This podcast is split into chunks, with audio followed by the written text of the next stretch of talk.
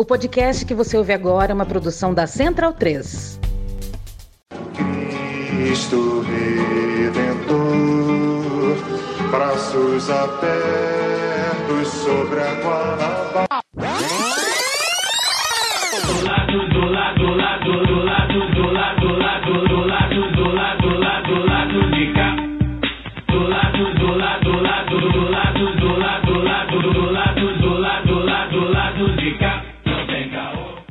Momento, ouvintes da Central 3. Hoje é quinta-feira, dia 17 de novembro de 2022. Eu sou Caio Belandi, direto do Saúl Estúdio, e este é o podcast lá do B do Rio, número 257, chegando no seu feed. O time está completo, Fagner Torres de volta aqui ao estúdio, Daniel Soares ao meu lado, Luara Ramos virtualmente. E aí eu começo pela Luara, que está aqui, vocês não estão podendo ver, né, porque é só áudio. A Luara está vestida aqui de Atlético Mineiro, e eu quero saber se ela tá animada para torcer pelo Brasil na Copa aí que tá chegando. Boa noite, Luara. Boa noite, Caio, Fagner, Daniel. Boa noite, ouvintes, ou boa tarde, ou bom dia, dependendo de que horas vocês estarão ouvindo. E olá para o nosso convidado que vai ser anunciado daqui a pouco.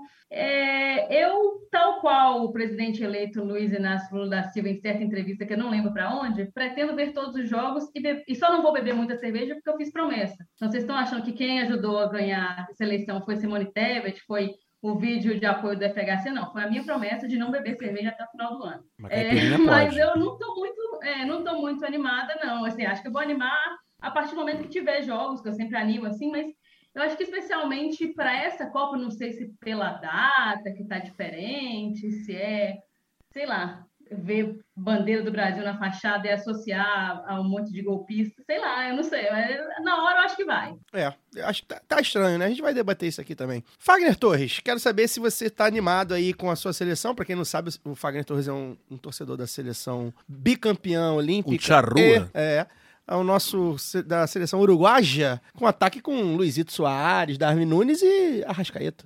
Que não sei se vai ser titular e tal, mas. Tem sido titular com esse técnico novo. Boa noite. Boa noite. É, eu eu não tô animado, assim, animado com a Copa, mas eu, mas eu, obviamente, assim que os jogos rolarem, eu vou sentar e vou ver. Vou me programar para poder ficar o máximo possível na frente da televisão e me empolgar assistindo. Mas assim, em empolgação, empolgação mesmo com um evento, eu já não tenho. A última vez que eu tive foi em 2014, porque aconteceu aqui e foi a Copa das Copas. É, agora, mesmo antes, eu já não tinha mais a mesma animação de sempre. Esse negócio de, de ruas enfeitadas, essas paradas e, e ver aqui, quem mora no Rio, ir para Alzirão, assistir essas paradas. Não, Jorge Rude. é, não faz parte da minha vida já desde que eu eu era adolescente, na verdade. E esse ano eu, eu vou torcer para a seleção que eu normalmente torço, que é a seleção do Uruguai, obviamente. E também vou torcer para o Brasil, porque afinal promessa é dívida. Luara prometeu que ficaria sem bebê até dezembro e eu prometi que se Lula ganhasse a eleição, eu torceria para a seleção brasileira. Eu não torço pro camisa 10 da seleção brasileira, mas para a seleção brasileira eu vou torcer. Se o camisa 10 pudesse contundir logo no começo da competição, seria eh, interessante, inclusive. Facilitaria o meu serviço. Aquela condição que corta, né? É, fa- fa- facilitaria o meu serviço. né? Mas vou, vai ser nesse nível, assim. Vou, vou torcer para o Uruguai, vou torcer para a seleção brasileira, mas tem limite. Espero que não seja campeã. E para os demais países do hemisfério sul e oprimidos é, pelo sim, tô sistema pra- pra capitalista. É a para né? as seleções É, é, é. africanas, É. pra se- pra- eu torço pra, na verdade assim, eu torço para todas, eu, eu tenho a minha seleção de preferência, que é o Uruguai, tem a seleção que eu tenho completa algeriza, que é a seleção brasileira, já há muito tempo, desde 1998 tenho completa algeriza, e mas aqui do, da América do Sul eu torço para todas, assim, todas. O Peru vai, torço pro Peru, a Bolívia foi em 94, torci pra Bolívia e por aí vai. A regra é torcer pra todo mundo que não é europeu nem dos Estados Unidos. Aproveita então, ô, Daniel, é, dá seu boa noite aí. Você tá ansioso para se reunir com os amigos e beber? Sempre, né? Você não precisa de Copa do Mundo, né? Tendo um motivo, a gente se reúne e bebe.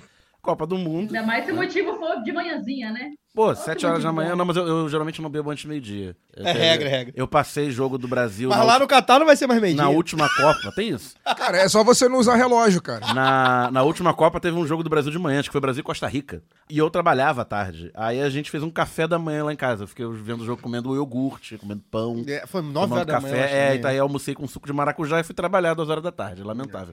Mas estou. é, não ansioso assim pelo evento Copa, mas assim, você ter quatro jogos de futebol internacional por dia passando na TV é sempre legal, né? O que a gente tava comentando em Home off aqui- officezinho, né? Home officezinho esse ano, tem isso. É, mas o que a gente tava comentando aqui antes do, do programa começar é que esse- o clima pré-Copa, pra, quem, pra gente que gosta de futebol, né? Envolvido com futebol, a essa altura a gente já saberia as sedes, os estádios, né? A questão da cidade, a peculiaridade de cada cidade. Foi assim na Rússia, o Brasil não precisa nem falar. Mas na África do Sul, a gente. O que, que a gente, mesmo quem é ligado em, né, na- em noticiário internacional, da África do Sul a gente conhecia ali Cidade do Cabo, Joanesburgo, talvez, né? No máximo. Aí na, na Copa a gente tava falando de Port Elizabeth. E, e outras cidades, menos Durban, e outras cidades geralmente menos conhecidas do país. Mesma coisa na Alemanha e toda a Copa. Essa Copa não sei o nome de uma cidade do Catar que não seja Doha. Ainda não sei o nome de nenhum estádio, tirando Cidade da Educação, que é onde foi o Mundial de 2019, que o Flamengo jogou. Então não tem esse clima do, do país, do evento Copa, né? A gente tá animado que vai ver um monte de jogo. Inclusive, Aí e pronto. Ent- já entrando para apresentar o nosso convidado, tem, tem muito a ver com o, o clima, né? Porque aí você, até a questão da cultura, né? Da geopolítica, da política local, você acaba se atraindo, né? Para saber é, é, as, as cidades, né? E no Catar isso realmente ficou de lado. Hoje a gente tá aqui com o Aurélio Araújo, jornalista, roteirista, podcaster do Copa Além da Copa, pra gente falar, falar claro, né? De futebol. Mas não só isso, o Copa Além da Copa é um podcast que debate geopolítica, sociedade, cultura dos países através do esporte mais popular do planeta e também de outros esportes. Aurélio, obrigado por aceitar bater esse papo aqui com a gente. Parabéns pelo trabalho, a gente falou em off, a gente repete aqui. O Copa Além da Copa, sem dúvida, é um dos principais veículos aí para quem quer aprender sobre geografia, economia, história, política, né? Tendo como fio condutor o esporte. E aí, já de cara, né, para aproveitar que a gente está debatendo aqui esse negócio de clima, de Copa e tal, é, boa parte dos nossos ouvintes não liga tanto para futebol, não, não, tá tão inteirado, assim, dos meandros, inclusive políticos, né, da, da- do futebol, da FIFA e tudo mais. Então eu quero saber como é que um território né, no, do Oriente Médio, né, com algumas questões que são muito complexas para os nossos olhos, a gente pode dizer assim, né, mais ocidentais, pequeno, né? ocidentalizados, digamos assim, né, no que diz respeito aos direitos humanos, por exemplo, um, um país que é abertamente homofóbico. Do ponto de vista aí da a, esportivo também não diz nada, né, não é, não é uma potência esportiva em Vai absolutamente disputar nada. sua primeira Copa do Mundo agora. Não é porque, assim, sede. mal ou bem, né? A Arábia Saudita, que tá ali também, mal ou bem, ali no futebol tem alguma tradição já pro, pro país, poderia. Se fosse na Arábia Saudita, faria mais sentido. Então, como é que. Pra gente começar aqui, pra gente tentar entender e, e tentar explicar pros ouvintes que de repente não estavam tão atentos. Como. É, é, queria que você dissecasse um pouco, primeiro, o Catar, né? Pra explicar pra gente o que, que é o Catar. O Qatari, ou Qatari, não sei, mais famoso que existe é, o, é o. Emerson Sheik, É. que a gente não sabe se chama de Emerson ou de Márcio, né? Pois é. Porque ele tem alguns probleminhas. Pois é. Queria que você falasse da, da formação do Catar mesmo, assim, um pouco como, como país, né? E por que, afinal, né, a FIFA escolheu esse país para sediar o torneio mais importante do planeta. Obrigado, bem-vindo. Bom, primeiramente, boa noite aí a todos. É, gostaria, inclusive, de estar com vocês aí gravando no estúdio no Rio de Janeiro. Infelizmente não é possível. É um prazer estar aqui também. É, retribuo aí o, o elogio né, feito ao Copa. É, sou muito fã do lado B do Rio. Admiro muito o trabalho de vocês. E, bom, para a gente começar a desenrolar esse, essa questão aí do, do Catar, né? Já que até, como você mencionou, Caio, parte da, da audiência aí talvez nem se ligue tanto em futebol. Ah, tem, tem muitas maneiras da gente começar a explicar por que, a Copa foi parar no Catar, né? Mas a principal, claro, é a questão do dinheiro. O Catar não é o único país a estar seguindo uma, uma estratégia nesse sentido atualmente, mas na verdade assim é até algo histórico, né? Que recebeu um nome diferente aí recentemente, que é o que eles chamam de sports washing, né? Traduzindo para o português seria mais ou menos uma lavagem pelo esporte. Aí, é que o, termo em português é um pouco ruim porque lavagem remete a lavagem de dinheiro e não é não é uma questão de lavagem de dinheiro, né? Mas é Lavagem de questão imagem, de- né? Exatamente, de você é, você projetar uma imagem internacional de um país, enfim, é, você se colocar no mapa, assim, né? Lá no Copa Além da Copa a gente gosta de, de, de explicar as coisas desde lá atrás, assim, né? Então, pedindo uma licença, é claro que eu não vou começar Fica à aqui. vontade. Pode ir lá nos antigos fenícios, se for. se der, pode ir lá. Mas tão assim, longe né, É, pois é, estão ali. O Catar, como você, você já mencionou aí, Caio, é um país minúsculo, assim, né? Um país realmente muito pequeno. É um país menor do que Sergipe, que é o, que é o menor estado brasileiro. É um país que tem ali quase 3 milhões de habitantes, mas que a maior parte da população ela não é nascida no Catar, né? Ela não é, ela não é catari, né? Que, digamos, acho que o gentílico é esse, né? E o Catar, se eu não me engano, é a quarta nacionalidade mais comum dentro do próprio Catar, né? Então tá, tá bem atrás aí. Ah, e vem de uma necessidade, na verdade, de- do país se colocar no mapa, assim, basicamente, né? E aí, quando eu falei que eu estava voltando lá atrás, é porque se a gente pegar aí no final dos anos 80, começo dos anos 90, tinha um cara chamado Saddam Hussein que invadiu um outro país chamado Kuwait e que meio que, é, embora, claro, a gente sabe que isso provocou a Guerra do Golfo, né, e, e tudo mais, mas assim, só o fato do Saddam Hussein se sentir ali empoderado, né, para usar um termo da moda aí, para poder invadir o Kuwait, mostra que o Kuwait não tinha tanta voz assim na comunidade internacional, né? Então, eu estou dando esse exemplo para dizer justamente por que é importante é, o país se colocar no mapa. Se perguntarem para nós aí, para qualquer um de nós, ainda mais nós que acompanhamos futebol, ah, cita aí alguns, alguns países da África. Acredito que a, a maioria dos países que a gente vai citar é Nigéria, Camarões, talvez a África do Sul, que já recebeu uma Copa. Mas por quê? Porque esses países, a África tem né, muitos outros países, dezenas de países, né? Mas é porque esses países, a gente tem uma. A gente que acompanha esporte tem um, algum tipo de projeção ali que é feita por meio do esporte, né? Então, é, basicamente, né, é esquisito que a Copa vá, tenha ido parar no Catar, como o Daniel citou aí, é um, é um país que não só não tem costume de receber gran- grandes eventos, como nunca participou de uma Copa do Mundo, né? Mas aí tem toda a polêmica, né, na, na- na escolha das sedes que foram votadas ali pela, pelo Comitê Executivo da FIFA em 2010, né? Foram escolhidas as, as sedes da- das Copas de 2018 e 2022 numa tacada só. Algo Tem que não é comum, né? ali de- algo que não é comum, mas você tem denúncias ali de, de tráfico de influência, tem denúncias, claro, de propina sendo paga. A própria FIFA conduziu investigações internas ali e concluiu que não houve propina, mas disse que tinha, teve. É, pois é, é, é, chega a ser engraçado, né? Compliance da Mas- FIFA. Pois é, pois é. Mas basicamente disse que teve assim problemas de condutas de determinados indivíduos. Sempre assim, né? De forma genérica, sem identificar quais foram esses problemas, quem foram, quem foram as pessoas envolvidas, etc. Então, se, se a gente puder, sei que já estou me estendendo um pouco aqui, mas se a gente puder resumir, a Copa foi parar no Catar por causa de dinheiro e com essa ideia do Catar de projetar uma outra imagem. Justamente esses países do Golfo Pérsico, muitos deles ali que ainda são é, ditaduras, ditaduras absolutistas, né? Na verdade, são países como a própria Arábia Saudita que você citou. É, A gente às vezes imagina um país parecido com o Brasil, né? Na forma de uma nação, coesa, etc. E não é bem assim, assim, é, se a gente pudesse simplificar de uma forma grosseira, são grandes fazendas desérticas que pertencem a, a- a uma família, claro, uma família real que tem ali várias ramificações, etc., mas também está sempre é, em disputa entre os- os membros mais, mais proeminentes dessas famílias aí, com gente, com gente, camelo, enfim. E aí é, é estranho mesmo que o Qatar vá, vá sediar uma Copa do Mundo, porque é, é um país. Primeiro que a gente teve que mover a, a Copa do Mundo de, de período em que ela é disputada, né? Não é a, a primeira vez que a Copa do Mundo não é disputada aí no meio do ano. Foi movida para justamente para o final do ano, para evitar as, as temperaturas mais altas. Mesmo assim, vai fazer calor para caramba, tanto que eh, os estádios são equipados com um sistema lá de refrigeração, né? Tá fazendo 40 graus lá fora, mas dentro do estádio está 25 graus. Enfim, estou me estendendo um pouco aqui, mas é, basicamente a- acho, acho que a explicação para a Copa ter ido parar no Catar é mais ou menos essa. E só para fazer um, um apontamento, é, tava lendo, né, sobre um pouco sobre o Catar. Teve um golpe de estado de filho contra pai, é isso mesmo? né? Confirma essa informação? É, acho que na década de 90 ou década de 80, né? O filho deu golpe de estado do pai para ficar com, com, com, a- com o fazendão lá, né? Exatamente. Na, na verdade, assim, é, teve um golpe de, de Estado também, na, como eu falei, né? É, não dá nem para falar de golpe de estado, se não é uma Não, nação, não, não né? tem regulamento jurídico, né, como a gente conhece. É, é. É, e são muito comuns, assim, né? A Sim. gente vê acontecendo o tempo todo. Aliás, assim, até um parênteses, é claro que eu entendo também que existe gente que, é, de repente, não leva muito a sério algumas denúncias é, de abuso de direitos humanos no Catar, porque vem de, justamente dos países ocidentais, né? Da Europa ali, principalmente, sei lá, o Reino Unido, por exemplo, que não é que é justamente o país que estava patrocinando né, dezenas desses golpes de Estado, é, se desentendeu com um dos caras ali, botou outro no poder, né?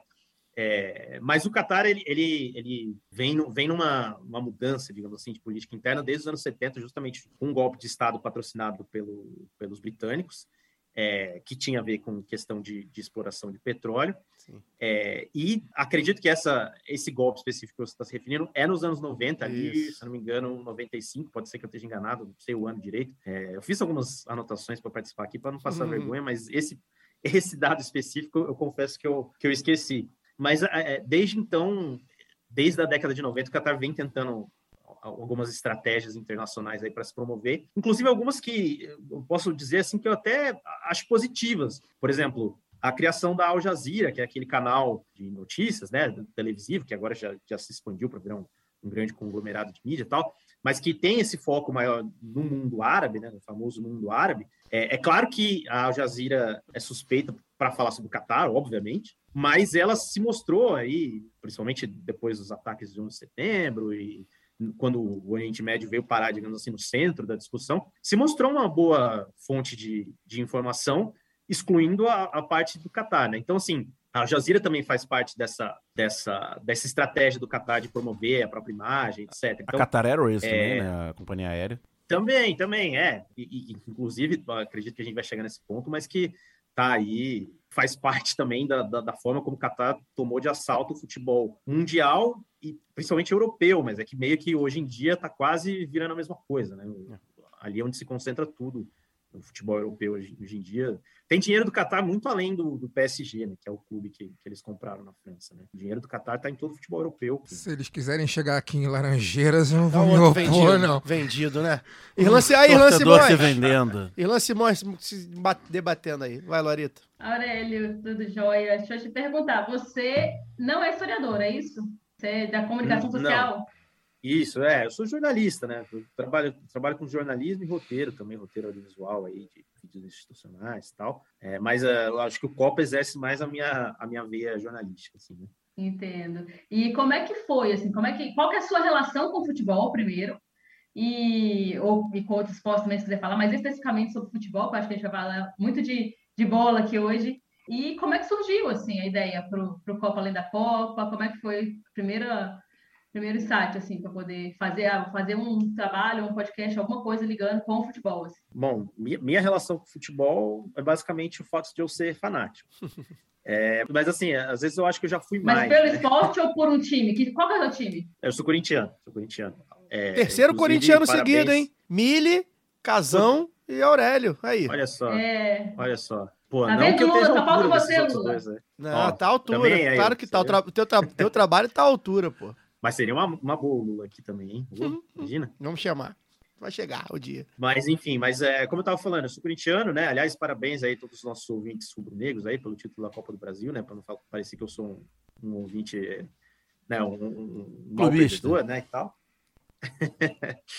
e, cara, assim, eu sempre fui muito fanático de futebol, sempre gostei muito. E, na verdade, o Copa Além da Copa começou como um, podcast, né? É um podcast até hoje, mas a gente tem também uma atuação aí nas redes sociais e tal. Feito por duas pessoas, eu e meu companheiro lá, o Carlos Massari. A gente se conheceu na época de, de faculdade. E ele é palmeirense, então sempre rolou ali um, um debate acalorado entre nós ali, né? Mas, claro, também a gente se identificou por gostar de, de várias outras coisas, como essa questão de, de política. O Carlos em si é um cara que acompanha bastante, assim, que se chama de futebol alternativo, né? Ele sempre vinha me falar assim, pô, vai classificar agora para Libertadores um clube do Peru que não disputa há 30 anos, sabe? Então era um, era um cara que sabia ali quem estava em último Campeonato Gaúcho, assim, umas coisas meio diferentonas, né? E eu em si acho que eu sempre gostei dessa questão também eh, de, de geopolítica tal, sempre foi um, um tema que eu curti desde a, desde a escola e tudo mais.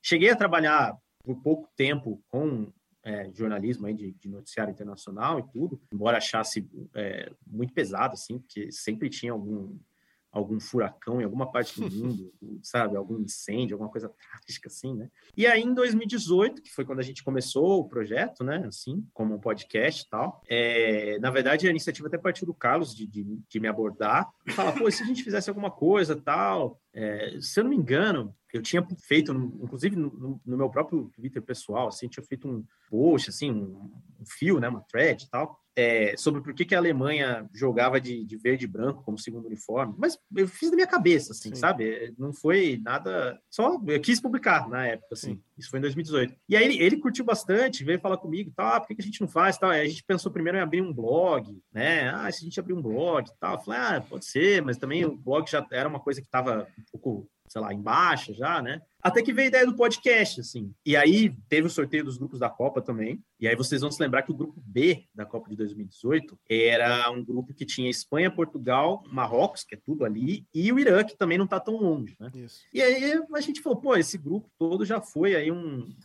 um único país, uma única nação, né? Na época do- dos califas e tal. E aí a gente foi seguindo mais ou menos essa linha. Ah, se a gente traçasse relações entre os países da Copa de 2018 e tal. É, era algo para ser mais uma diversão assim para a gente, né? Em 2018 não tinha muita pretensão de, de ir além disso, mas acabou que a gente foi gostando, tal, e a gente foi expandindo os temas também. E aí quando acabou a Copa, a gente pensou, ah, vamos falar um pouco sobre outros, outros esportes. É claro que por a gente acompanhar mais futebol, né? Possivelmente sei lá, 85% ou 90% do que a gente produz é sobre futebol, né? Mas, mas aí surgiu a partir disso, assim. E, e aí eu me lembro de, de chegar para ele em um determinado momento e falar, pô, é, é- tá sendo minha atividade favorita, assim, no momento, sabe? É, mais do que trabalho ou qualquer outra coisa, né? Então acabou virando, virando o projeto e, e aí a gente segue até hoje com planos de, de expandir cada vez mais, sabe-se lá como, mas estamos aí na luta, né? A gente sabe como é essa luta, mas é- o trabalho de vocês é muito bom. Fagner.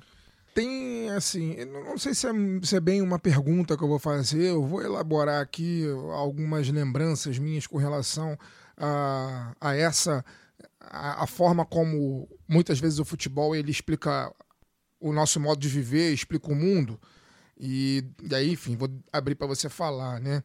No futebol especificamente, a gente tem um jogador que ele tá vivo, ele não é mais jogador, mas ele tá vivo, um jogador chileno que é o Carlos Casselli, que ele se negou a dar a mão ao Pinochet é, durante a, a ditadura chilena e depois ele ainda foi à televisão dizer que não cumprimentou o Pinochet porque a mãe dele foi sequestrada e torturada. Né, pela ditadura chilena. É, a gente no Brasil teve a democracia corintiana como um claro movimento é, em prol da democracia num momento que o Brasil ainda era uma ditadura civil-militar, nos anos 80. A gente, na Copa de 1998, se eu não estou enganado, a gente teve o, o, o legendário jogo entre Estados Unidos e Irã, 98. que, Que vai se repetir, assim. é, que é, a seleção iraniana ofereceu rosas à, à seleção dos Estados Unidos, né?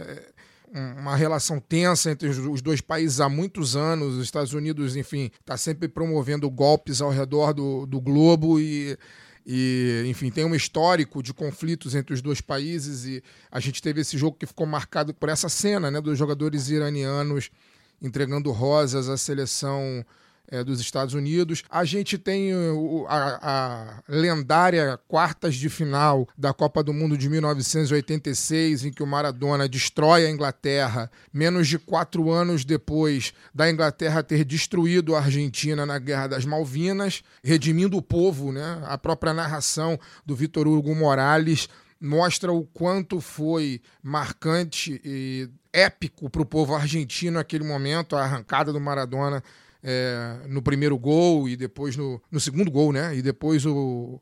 E antes o gol de mão, é, da mão de Deus. Enfim, é uma infinidade de, de, de questões ah, ao redor do mundo. Né? Na Escócia você tem a disputa entre os protestantes e os católicos, o Rangers e o Celtic. É... Jogo União Soviética e Chile. É, é, tem- Para Copa de 74. Exatamente, exatamente. A própria, né, a Copa de 1978, que é disputada na Argentina sob a ditadura do Videla e o Videla no estádio. Enfim, a casa de detenção e de tortura estava a poucos metros do estádio da final, que foi o estádio do River Plate, né, que é o agora eu me esqueci, me esqueci Monumental de Nunes. Monumental de Nunes. As pessoas eram torturadas ao lado. O próprio Estádio Nacional do Chile Pessoas foram torturadas e mortas dentro do Estádio Nacional, tanto que há uma frase até hoje na arquibancada do, do, do, do estádio que diz, né, que fala um, um povo sem memória é um povo sem futuro. A única parte do estádio que não foi reformada. Foi Exatamente, tá lá, se não me engano, é atrás de um dos gols. Essa frase está colocada lá porque pessoas morreram ali nos anos 70, foram torturadas e morreram ali dentro daquele estádio. Enfim, é uma, uma miríade de fatos que mostram como o futebol, ele, ele de fato, ele explica, ele explica o mundo que a gente vive. Se a gente for parar para analisar e pensar friamente, é óbvio que isso não vai diminuir a nossa paixão pelos nossos clubes e pela eventualmente por aqueles que são apaixonados por seleção, não vai diminuir a paixão, mas muitas vezes o, o, o, futebol ele explica, explica o mundo que a gente vive, explica as desigualdades, explica as covardias, explica as opressões.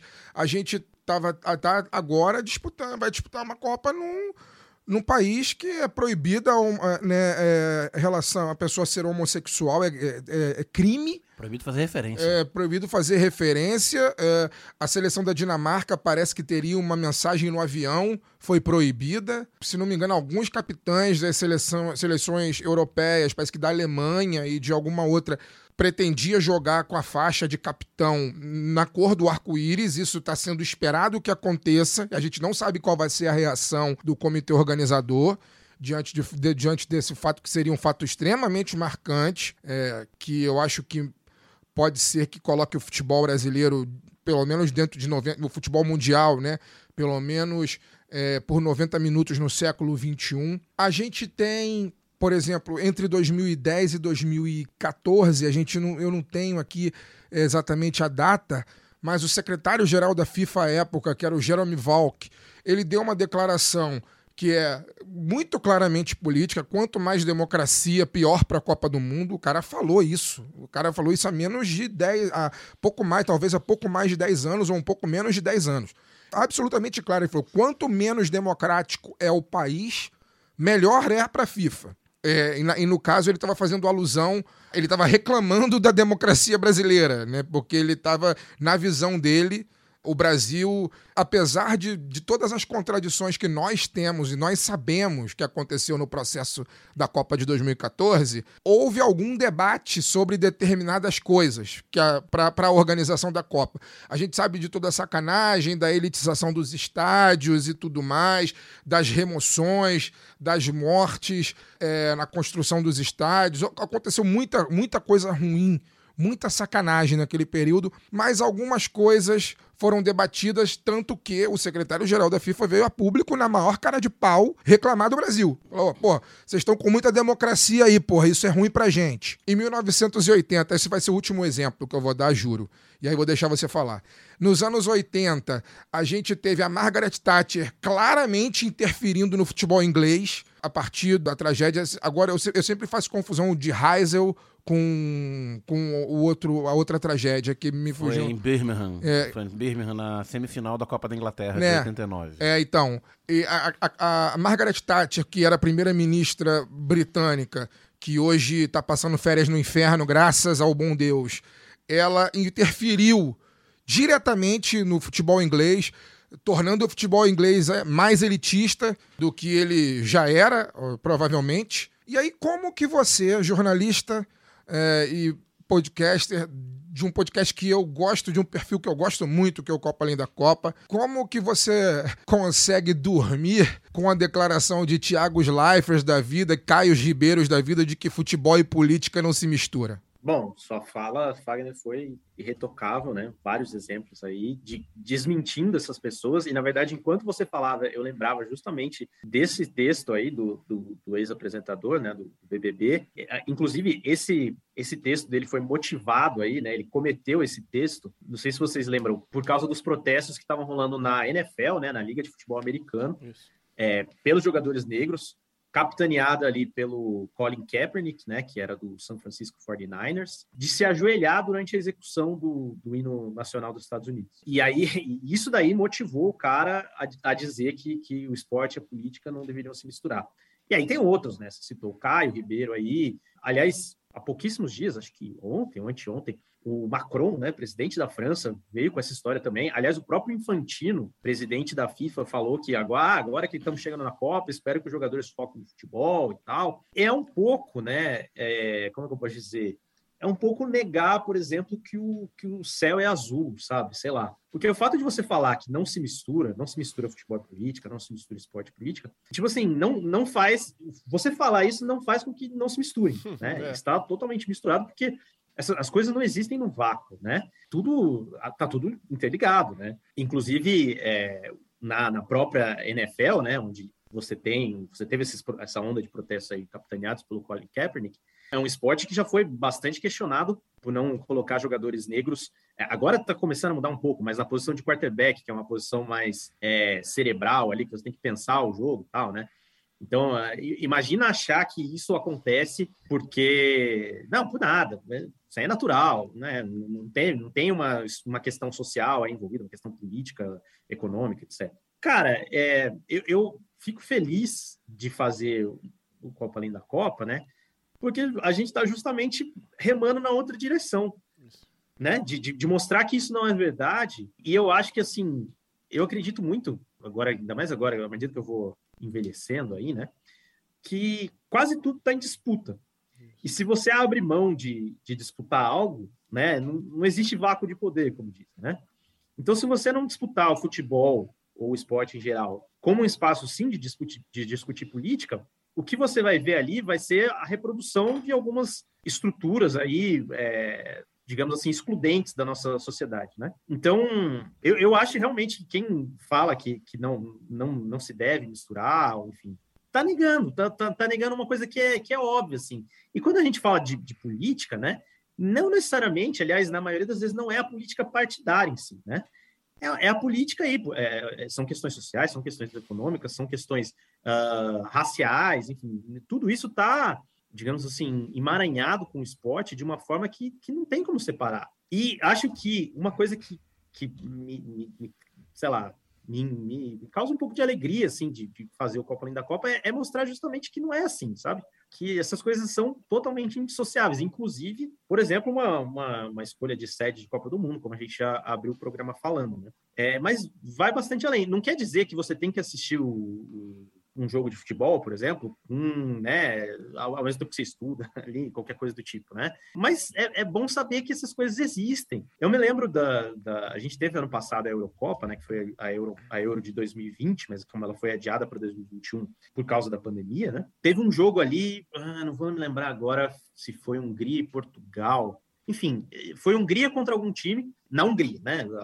A, Euro de 2021 foi Hungria e Portugal. vários países. Hungria e Portugal. Foi Hungria e Portugal, Hungria né? e Portugal. Foi Hungria e Portugal. E aí você teve ali, ali, né, os jogadores abraçados, cantando o hino e, e tal, e aí a, a torcida parece muito emocionalmente mobilizada naquilo e tal. E eu me lembro de estar assistindo e falar, pô, mas e aí, a transmissão não vai abordar um pouquinho isso, pelo menos, sabe? Ou então. Todos é, de camisas pra- negras, né? Os torcedores de camisas negras, relação Pois ao, é, ao pois é. né? Não, cara, eu, eu- assim, a gente se sentiu na obrigação de falar isso no, no Copa da Copa, porque faltou mesmo, assim, É, eu acho que, que esse tipo de informação. E eu, e eu nem tô culpando quem fez a, a- a transmissão em si, sabe? Mas Eu culpo. é. Tudo bem, você não culpa, Não, mas é eu culpo. porque, não, é porque parece que. Eu não sei se. Eu, Dá- eu entendo, por Dá exemplo. pra dar informação existe- sem fazer juízo de valor. Dá pra dar informação sem Sim, fazer juízo de sim. valor. De uma- a- o lado B daria de, de uma forma, né? Ok. Aqui a Globo não vai Sim, dar e a. Copa Além da Copa também, ok. Mas dá pra dar pra falar, falar que tem, tem envolvimento com o nacionalismo do governante Claro. no poder. Pronto, já Claro, saiu aí. que, que é um aí- governo. Que é um governo fascista. Não, não. aí o lado B falaria que era um governo Exato, fascista. A Globo, a Globo, se ela quiser, né? ah, o- tem- aí fala nacionalista e cada um decide, né? O que que é. Mas poderia fazer. Eu acho que dá pra fazer. Mas Tem, sim, tem umas frestas sim. fazer. E aí o pessoal não faz mesmo porque não, não quer. Mas Tem- fala, continua, deixa eu orar. Deixa eu estranho orar também. Vai. Não, não, é, é- é- só, só para concluir, trazendo para o caso do Brasil também, eu achei estranho, por exemplo, espero não estar sendo injusto, eu, eu- eu creio ter assistido a, a coletiva inteira do, do Tite na convocação da, da seleção e tal, e não vi, assim, ser perguntado em nenhum momento, por exemplo, alguma questão política, entendeu? Porque havia aí um, um rumor, pelo menos, de que os jogadores, né, e ali com o Tite e tal, ti- ti- tinham feito um pacto de não trazer política, porque a gente sabe, bom, o lado B trata bastante isso. Mas como o país está, assim, né, é, eu, ia usar o termo polarizado, mas a gente sabe que polarização é meu pau na sua mão. Não, na Mas, sua enfim. mão não, em sua mão, em sua mão. É, Em sua Franciel. mão, Wagner tá com o livro do Franciel aqui.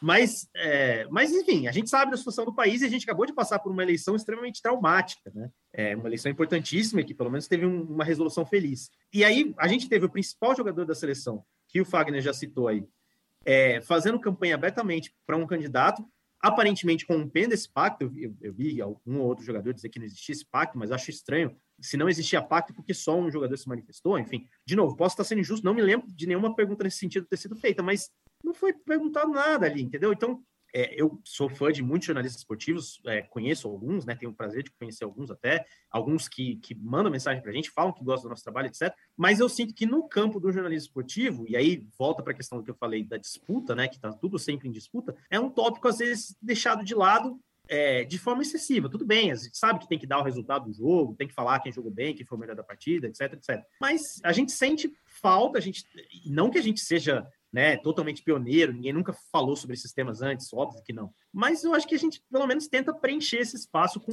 com um tópico que, que a gente gosta. Entendeu? Isso. É, tem. é, só para finalizar na minha. Porque você foi falando, Aurélio, eu fiquei pensando aqui. é, sobre essa questão da seleção brasileira, especificamente, né? Eu acho que, assim, cara, pode haver um, um- um pacto entre os jogadores e eles não falarem. Mas isso não impede que o jornalista não possa perguntar. É, o Fabinho Né? foi Claro. perguntado, É, né? O, Fa- eu- o- o que o o- Fabinho foi uma perguntado. pergunta, uma pergunta que eu minima- minimamente faria, talvez, ao Tite, que eu acho que ele é o cara mais gabaritado para poder responder isso a- ali.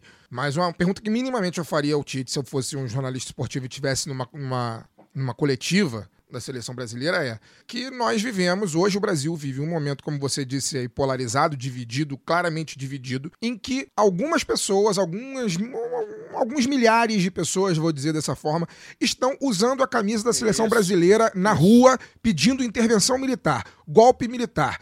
Caro professor Tite, a seleção brasileira, a camisa do time que você representa e vai representar na Copa do Mundo, está hoje sendo usada por milhares de pessoas que estão defendendo que os militares deem um golpe de Estado no Brasil. Isso significaria uma tragédia. O que o senhor tem a dizer sobre isso? Isso minimamente poderia ser É. Como perguntado. afastar a seleção dessa É, questão? E Dá aí, pra fazer uma e aí ele podia, ser... e aí ele podia não responder. Ele Exato. podia, inclusive, me dar uma patada e falar, tipo, eu não falo de política aqui. É. Ele podia fazer isso. Mas a minha pergunta, ela, a pergunta ela poderia ser feita. Isso me remete, assim. um- um- Mas deixa eu só fazer um, ra- rapidamente um parêntese, que é bom que se diga que, de repente, muita gente não, não, não tá habituado, né? O jornalismo esportivo, principalmente cobertura de seleção, ele é muito domesticado. Só entra ali os mesmos pra fazer os mesmos tipos de pergunta, avisa antes. Se o cara pergunta um negócio que o assessor da CBF, ou o diretor da CBF, ou o próprio Tite não gosta, olha de, olha de cara feia, no dia seguinte ele já não tá. Ou o veículo dele já não tá. Isso é comum, isso acontece, né? Então também tem isso, né? Aí, e aí, Aurélio, né, como o Aurélio falou, a gente, a gente tenta entender o, a, posição do profissional, né? Que ele vai botar o dele na reta e amanhã vai ser trocado por outro, vai pra geladeira, vai ser mandado embora e tal. Também tem, então também tem isso. O jornalismo esportivo é muito domesticado. É, tem ca- vários casos de perguntas que às vezes nem necessariamente falam com a política, mas com outro- outros assuntos mais delicados e, e- e você de- ou de comentários, né? Que o, o veículo é proibido de ir, né? A gente lembra muito do Eurico, que o Eurico fazia isso com a ESPN, por exemplo, mas não é só o Eurico que fazia com- no Vasco. Né? Todos os, os clubes tiveram é, dirigentes que faziam isso e falou sobre isso, esse veículo não entra mais, esse jornalista não entra mais e tal. Então também tem, o jornalismo esportivo é muito domesticado. E a gente tem três, eu, rapidamente, eu tenho três exemplos de três países é, é, importantes que dialogam com isso com a- que o Aurélio falou. A França tem uma disputa racial, a seleção francesa é uma disputa racial extremamente importante. Inclusive, tem um documentário muito bom no Netflix. Eu não sei se ainda tá no Netflix, mas se tiver, você ouvinte que ainda não viu, cara, veja, aproveita agora a Copa do Mundo para ver, que é o Leblé e fala de como os próprios jogadores franceses falam isso. Quando a gente ganha, a gente é francês, quando a gente perde, a gente é africano. É assim que eles são tratados por muita gente na própria França. Eu me lembro também de um, um outro exemplo que é que tá, inclusive bastante recente, né? Os jogadores jogadores negros da seleção italiana, né? O jogador negro o Balotelli sofrendo com racismo descarado da- dos torcedores da, da, da- seleção italiana e isso inclusive aconteceu também no vôlei há pouco tempo com a principal jogadora da seleção feminina de vôlei que é negra e falou que não joga mais pela Itália porque ela não aguenta mais os insultos racistas. E um outro exemplo, que eu não sei se vocês se lembram, na Copa de 2006, o Klinsmann, que era o, era o técnico da seleção alemã, ele falou durante a Copa, né, a Copa foi na Alemanha, ele falou que a, a torcida alemã deveria se engajar muito no- pelo tetracampeonato alemão à época, porque se, na verdade seria a primeira, seria o título da Alemanha e não da Alemanha Ocidental, porque a Alemanha que foi campeã em 54 era a Alemanha Ocidental, que foi campeã em 74 era a Alemanha Ocidental e em 90, apesar do muro já ter caído, ainda era a Alemanha Ocidental. Era assim que era tratada. E em 2006 seria a oportunidade deles mostrarem que eles eram uma Alemanha só, que seria o título da Alemanha. Então, o mundo, isso parece que, eu não sei se você concorda, Aurélia, aí abro até para você falar, mas em algumas partes do mundo, talvez não no mundo todo, mas em algumas partes do mundo, tá bem claro de que a política e o futebol caminham lado a lado. No Brasil é que esse debate ele é a nossa, principalmente nossa, muitos dos nossos colegas jornalistas fazem fazem questão de colocar uma névoa em cima dessa discussão, né? Não, eu concordo, concordo com você. Acho assim, acho que é uma questão, na verdade, infelizmente, do Brasil, da sociedade brasileira como um todo, de toda essa, essa questão de que política não se discute e tal, é, enfim, essa, essa máxima aí que se repete bastante, né? É, que talvez até tenha contribuído para a gente chegar onde a gente chegou, enfim. E eu acho que essa questão na sociedade brasileira é complexa mesmo, né? O fato, por exemplo, de a gente não ter punido os responsáveis ali pelas torturas, pelas prisões, pelos sequestros, etc, etc, não ter, não ter feito isso no, no processo de transição para a democracia, né, ali nos anos 80, assombra a gente de uma forma que, comparando, por exemplo, com a seleção argentina, que é um país que botou os seus, os seus milicos lá na cadeia, inclusive, né, acredito que muitos já, já tenham visto, ou pelo menos ouvido falar desse novo filme que saiu agora ali na, Argentina em filme lá, 1985. isso, exatamente.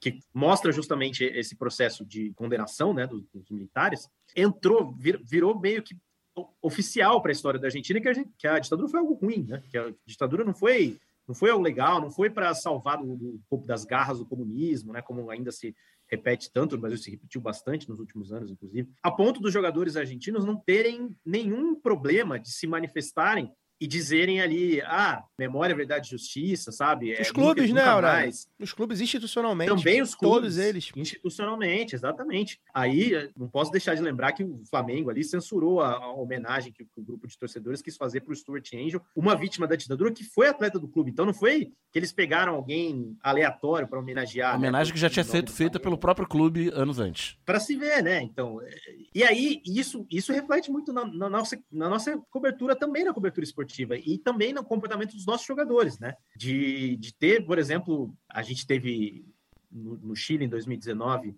grandes protestos populares e a gente viu alguns jogadores dessa geração dourada do Chile, né, que é a geração que ganhou as únicas, os únicos títulos do, do Chile, na verdade, que são as Copas Américas de 2015 e 16, estarem apoiando, assim, na, na- as manifestações, né? Não todos, claro, mas um, alguns jogadores importantes, ídolos do país, e que já tinham dado outras demonstrações de, digamos assim, de que lado eles estavam ali, mais engajados nessas demandas populares, assim, né? E isso transborda para o nosso grupo de jogadores, assim, que, que tem essa ou não se manifesta, ou até a gente às vezes precisa agradecer por não se manifestar, porque vai falar, vai falar besteira também, sabe? É, eu, eu não, assim, um parêntese aqui, eu não sou contra é, se manifestarem, não. Eu acho que justamente é bom que saiam do armário e que a gente veja quem é quem, sabe?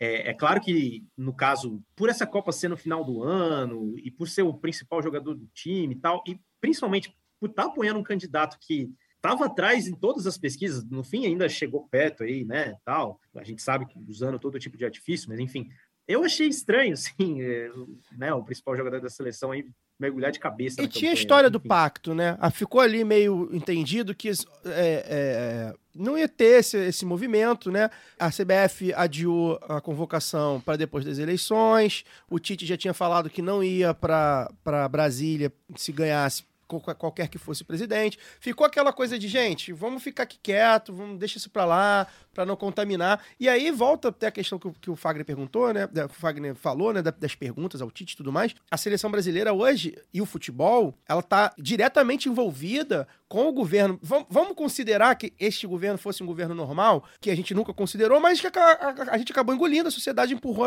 ela abaixo e, e foi um governo normal. A verdade é essa. Agora que tá saindo, a gente tem que falar. Não aconteceu absolutamente nada, foi um governo normal. Espe- Esperamos que eles paguem agora ah, ah, nos próximos anos. Foi Vão- tratado como um foi governo tratado normal, como né? governo normal. Mesmo tratado como governo normal, o Bolsonaro, por exemplo, ele fez questão de estar é, ligado, por exemplo, aos dois principais times do Brasil durante o seu, o seu mandato. Principalmente o Flamengo, Palmeiras, ah, logo depois que ele foi eleito. Ele sempre fez questão de posar com camisas de clubes, né? Sempre fez. Então ele, Sim, sem- ele sempre usou o futebol de alguma forma. Ele foi para Vila Belmiro, ele foi pra, ele, tem- ele sempre usou. Então o futebol, ele não, como todo bom é, é, autoritário e, e- e- e ditador de direita, né? Ele usa o futebol, usa o esporte para limpar a barra Ele foi dele receber o Flamengo campeão da Libertadores no dia, no dia da, eleição. Então, assim, não, não é que ele não. Ah, não, não se mete não, porque ele não está se metendo no futebol. Então a gente não se mete no. no- né, como o, o Saldanha falou, né? Ah, não escala o ministro, ele não, ele não se mete e tal. Não era que tá acontecendo. Tá acontecendo, além da camisa, né? Então tá acontecendo. A seleção e o futebol estão dentro disso, né? Então não tem como não, não ser pauta de alguma forma. E, e estranhou mesmo, né? Foi muito estranho o Neymar acabar. E aí, o Fabinho, né? Alguém perguntou, não lembro se foi o nosso ouvinte, nosso, nosso Fred Caldeira, mas alguém da TNT Esporte perguntou pro Fabinho, jogador do Liverpool, se tinha tido esse pacto de fato. O Fabinho disse que não, não teve nada disso e tal, ou seja, todo mundo é livre e tal. E acabou até, acho que o Paquetá também compartilhou coisa e tal. Enfim, né? Acabou girando esse, esse- essa antipatia, né, pela, pela seleção. Mais ainda possível, se fosse possível. Eu acho que tem um- uma mão dupla aí também. Eu acho que o Neymar também tentou surfar no bolsonarismo, por incrível que pareça. Que eu acho que a popularidade do Neymar no Brasil, ela não é, já foi mais alta. Acho que ela já, já teve, já foi mais quase unanimidade ali. O Neymar era o cara ali. Ele só é unânime hoje em dia no blog do PCO. Pois é, é. Tem, Tem isso, isso. tem isso. Enfim, e aí eu acho que ele também tentou surfar ali no bolsonarismo, ou seja, ganhar os bolsonaristas, que quase metade da população. Então também, acho que também teve isso. não é é uma via de mão dupla, né? E aí a gente, a gente passou quatro anos aqui, eu e Daniel, falando do Flamengo, né? Como é, o Bolsonaro se locupletava do Flamengo, né? É, e e o- dire- a dirigente, os dirigentes do Flamengo também, né? Tentaram se aproximar do governo, principalmente quando o governo estava em alta. Depois, quando estava em baixo, foi, foi tentando sair. Enfim, Peço licença para dar uma pausa no programa e passar os nossos recadinhos. Agora, a Aurelo aceita Pix, a primeira e única plataforma que remunera os podcasters a cada play e parceira do lado B, abriu essa nova forma de apoio rápido e fácil. Você apoia o lado B a partir de 2 reais e tem direito a conteúdo exclusivo e pode, de acordo com a faixa de apoio, participar dos sorteios de brindes. Se você já é apoiador pelo Padrim ou pelo PicPay, migre para Aurelo. Quem quiser colaborar com a gente sem aquela regularidade mensal, pode fazer o pix para ladobdorio.yahoo.com. O sorteio para apoiadores do lado B é um oferecimento da Camisa Crítica. Ouvinte tem 10% de desconto no cupom Lado B no site www.camisacritica.com. E que tal ter a camiseta do lado B? Acesse www.zetanossa.com.br e compre a sua. Você também tem 15% de desconto nas compras em todo o site com o cupom Lado B15. Ouvinte Lado B tem também 10% de desconto com o cupom Lado B em www.vesteesquerda.com.br. Você pode aprender inglês, espanhol e francês na WeCreate, a escola de idiomas parceira do lado B. Acesse www.wecreateidiomas.com. Siga também nossos parceiros nas redes sociais. Obrigado pela atenção e voltamos ao programa. Dani, Não, é. Primeiro minha errata, né? Que eu tinha falado aqui que o desastre de Hillsborough tinha sido em Birmingham, foi em Sheffield, é, na- em 1979. E Fagner, na, na pergunta anterior dele, citou né, vários jogos icônicos aí da Copa do Mundo que envolvem a política, os Estados Unidos e Irã, que vai se repetir. Nessa edição, Argentina e, e Inglaterra de 86. Teve um. Falou das Alemanhas também, né? Teve um Alemanha Ocidental e Alemanha Oriental Isso. disputado na Alemanha Ocidental em 1974. Que a Alemanha Oriental ganhou, né? Dizem que a Alemanha Arma- Ocidental armadinho. entregou o resultado para fugir de Brasil e Holanda. E é Brasil, Holanda e Argentina era o grupo. Olha, o grupo da, da semifinal só passava um, né? Aí ela caiu num grupo com Suécia, Iugoslávia e Polônia. Me parece mais tranquilo esse grupo em 74. E diversos exemplos, né? A final de 66, Alemanha e Inglaterra, que apenas 21 anos depois do final da Segunda Guerra, né? Era uma a mesma geração que disputou a guerra estava lá no estádio presenciando Inglaterra e Alemanha. E tem um jogo menos óbvio dessa que, que tem uma carga política bastante grande que também vai se repetir nessa Copa depois de apenas quatro anos, que é o Sérvia e Suíça, né? A princípio você olha, a Suíça não fede nem cheira, É. porque é um país historicamente neutro, só que tem diversos é, jogadores que são é, Descendência albanesa e kosovares. não, filhos de imigrantes É, é, da, da, da antiga Iugoslávia, né, que, que se esfacelou nos anos 90. Então, eles, bebês ou seus pais, é, antes deles nascerem, fugiram da guerra, da guerra dos Balcãs nos anos 90 para a Suíça, e pelo menos alguns jogadores ali são militantes da causa kosovar, né, e da causa da, da Grande Albânia também, né, que inclui o, o Kosovo e parte do território que a Sérvia acha que também, na visão sérvia, é historicamente sérvio. E, e fazem declarações políticas, têm tatuagens, então o jogo Sérvia e Suíça Comemoraram, É, fazendo. Chaka comemorou comemoração fazendo- com a águia de duas a águia, cabeças. que alguém, algum narrador brasileiro desavisado falou. E ele faz a pomba da da paz, paz. Machado. É, Foi o Cleber Machado, exatamente. foi. Então eu queria que você falasse Base. um pouco desse, Tá desse legal. jogo que vai se repetir. E dessa vez vai ser na última rodada. E se o Brasil confirmar o seu favoritismo e Camarões confirmar que é a quarta força do grupo, vai valer vaga nas oitavas de final de- uma disputa direta, nesse Sérvia e Suíça. E um jogo que não tem essa carga de tensão toda, mas que é peculiar, vai ser o Inglaterra e Gales, né? Que é um jogo peculiar. Só, só no futebol tem isso, vai ser um jogo de duas seleções do mesmo país. país. é. Com certeza. É, essa Copa, a gente está animado para vários jogos pelos, por esses temas políticos aí, né? Acho que o mais delicado realmente é esse Sérvia Suíça, né? Acho, acho que mais do que os jogos do, do Irã contra, contra a Inglaterra, principalmente contra os Estados Unidos, justamente porque teve, tem esse precedente de 2018. E são, vai, os mesmos jogadores, né? Em 2018, né, o Shaqiri, que é justamente ali um, um albanês, né, descendente de kosovares e tal, que, e foi, foi um dos que marcou os, os gols contra, contra a Sérvia. É, em 2018, ele estava no Liverpool, né? E aí, pós-Copa, teve um jogo do Liverpool ah, pela Champions League que seria em Belgrado, justamente, capital da Sérvia. E aí, meu amigo, correu. correu não, né? Não sei o que. Alguém decidiu, seja ele, seja alguém de dentro do Liverpool, porque ele não iria viajar. E tem essas questões mesmo, né? Porque eu, eu me lembro também que em 2019, claro, não tem nada a ver com a Copa isso, mas o Mkhitaryan jogava Isso, no Arsenal. citar Sim, isso. jogador E armênio. não, exatamente, o jogador armênio não pôde disputar a final da, da, da Liga Europa contra o Chelsea, porque era no Azerbaijão e justamente se achava que ele não teria segurança ali no Azerbaijão, né? O governo Então- Azeri, do governo do Azerbaijão, não garantiu a segurança do jogador Exato. do Arsenal. Só Exatamente. isso. Exatamente, exatamente. E aí faz sentido até o Shaqiri não ter ido é, disputar esse jogo em Belgrado, mas em 2021, aí se eu não me engano, justamente num jogo pelas eliminatórias da Copa de, de 2022 mesmo, um torcedor, o Shaqiri estava dando uma entrevista, eu não me lembro contra quem a Suíça jogou, é, mas enfim, o jogo foi na Suíça, o Shaqiri estava dando uma entrevista ali na beira do campo e um torcedor justamente albanês kosovar veio e botou nele uma jaqueta do, do Exército de Libertação do Kosovo. E, bom, obviamente, a questão do Kosovo é extremamente delicada ali dentro da, da Sérvia.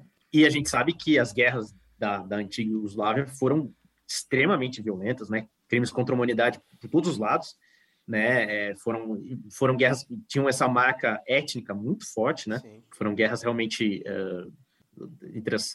é, achei até engraçado esse ano, assim, que começou né, a guerra que está rolando agora entre Rússia e Ucrânia, e falarem, meu Deus, uma guerra na Europa, né? Como Primeira guerra da não- Europa depois da, da Segunda Guerra. aham. Pois é, pois é, como se as- essas várias guerras da Iugoslávia não tivessem acontecido, né? Mas enfim. E o Shaqiri, voltando a, a- esse episódio, né? O Shaqiri se sentiu meio constrangido e tirou o, o casaco rapidamente ali, o casaco do, do- do Exército de Libertação do Kosovo, que é considerado uma organização terrorista ali eh, na- pelas autoridades sérvias, né? E a Federação de Futebol da Sérvia pediu uma punição, pediu né, um banimento ali dele eh, do futebol e tudo mais, etc. E aí quiseram as bolinhas aí de novo que a gente tivesse um Suíça e Sérvia. Então acho que vai ser um jogo bem eletrizante. Existe, a gente até mencionou isso num podcast recente.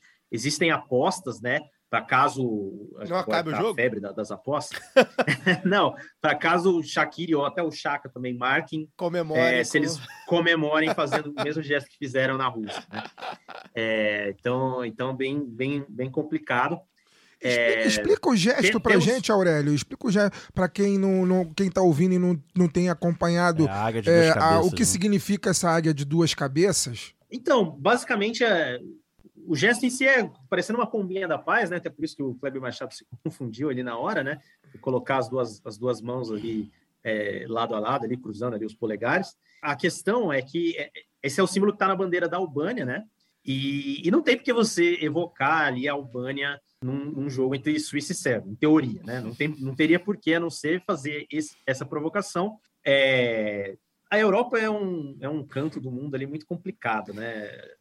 Aquele canto ali, fala- então. Pois é, às vezes se fala assim da África, né, da América Latina, do, do, do- do É, Oriente O nome Médio disso, o nome disso é racismo. Europa, O nome Não. disso é racismo. Exato. O problema, o problema dos Balcãs é que tem umas cinco nações que reivindicam o mesmo território É, histórico. é, exato. Exatamente. E, aí, se você vai ver, cada uma tem mais ou menos um pedacinho da razão, e é muito complicado tal. Cara, existe, existe assim, os planos de, de, de irredentismo, né, de construir uma grande nação da grande Albânia, da grande Sérvia, da grande Hungria, da Grande grande, Bulgária. Romênia, da grande Bulgária, eles reivindicam os mesmos pedaços de terra, né?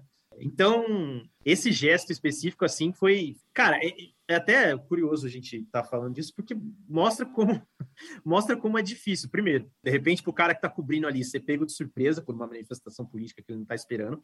E, e, cara, embora a gente não tenha é, falado disso no Copa Além da Copa em 2018, a gente estava ainda meio verde ali e tal, era uma coisa que vinha sendo abordada pela imprensa, pelo menos nos dias antes dos jogos. Olha, tem muitos filhos de, de refugiados das guerras ali com a Sérvia que jogam hoje pela Suíça. É, o, o Shaqiri é um cara que usa é, chuteira com o mapa do Kosovo. E aí, tipo, acontece ali e o narrador nem sabe o que está acontecendo, enfim. Não, não vou julgar porque o cara tá ali ao vivo, diante de milhões, né? Deve ser difícil também. Eu Eu vou quero jogar. parecer aqui que eu falei. Eu vou Quero julgar. parecer que eu Você, você melhor, tá no né? papel de defensor, eu tô no papel de, de- de promotor. Vou julgar, sabe por quê? Aí entra a brecha que a gente sempre fala, né? Tem duas questões. Talvez ele, ele de fato não soubesse, e se não sabe, tá errado, porque é uma questão que é, que é isso, né? Quem acompanha. Né? Eu, por exemplo, que sou ouvinte, além de seguir o Copa Além da Copa, que é ótimo, mas que na época não, não tava nem bombando. Eu sou ouvinte, por exemplo, do, do Fronteiras Invisíveis do Futebol, que é o podcast do, do, do xadrez verbal aqui da Que casa, que voltou semana. essa semana, a gente já indica aí pra ouvir também, é, falando sobre o Catar. Eu sabia que, que tinha, quer dizer, não sabia que iria comemorar, mas eu sabia que tinha as questões ali, né? Tinha treta. Tinha treta, né? Acho que o narrador precisa estar preparado pra algumas coisas, e eu acho que nesse caso não estaria, tudo bem, um gesto específico e tal. E segundo que é isso também, ó, a tal da autocensura, né? Tipo, eu prefiro não falar isso, como não falaram da, da- dos camisas negras lá da Hungria, etc, né? Então acho que também tem, um- tem, um- tem, uns- tem os dois lados, enfim. Só pra fazer esse, esse parênteses. Ah, e a Não, não, perfeito.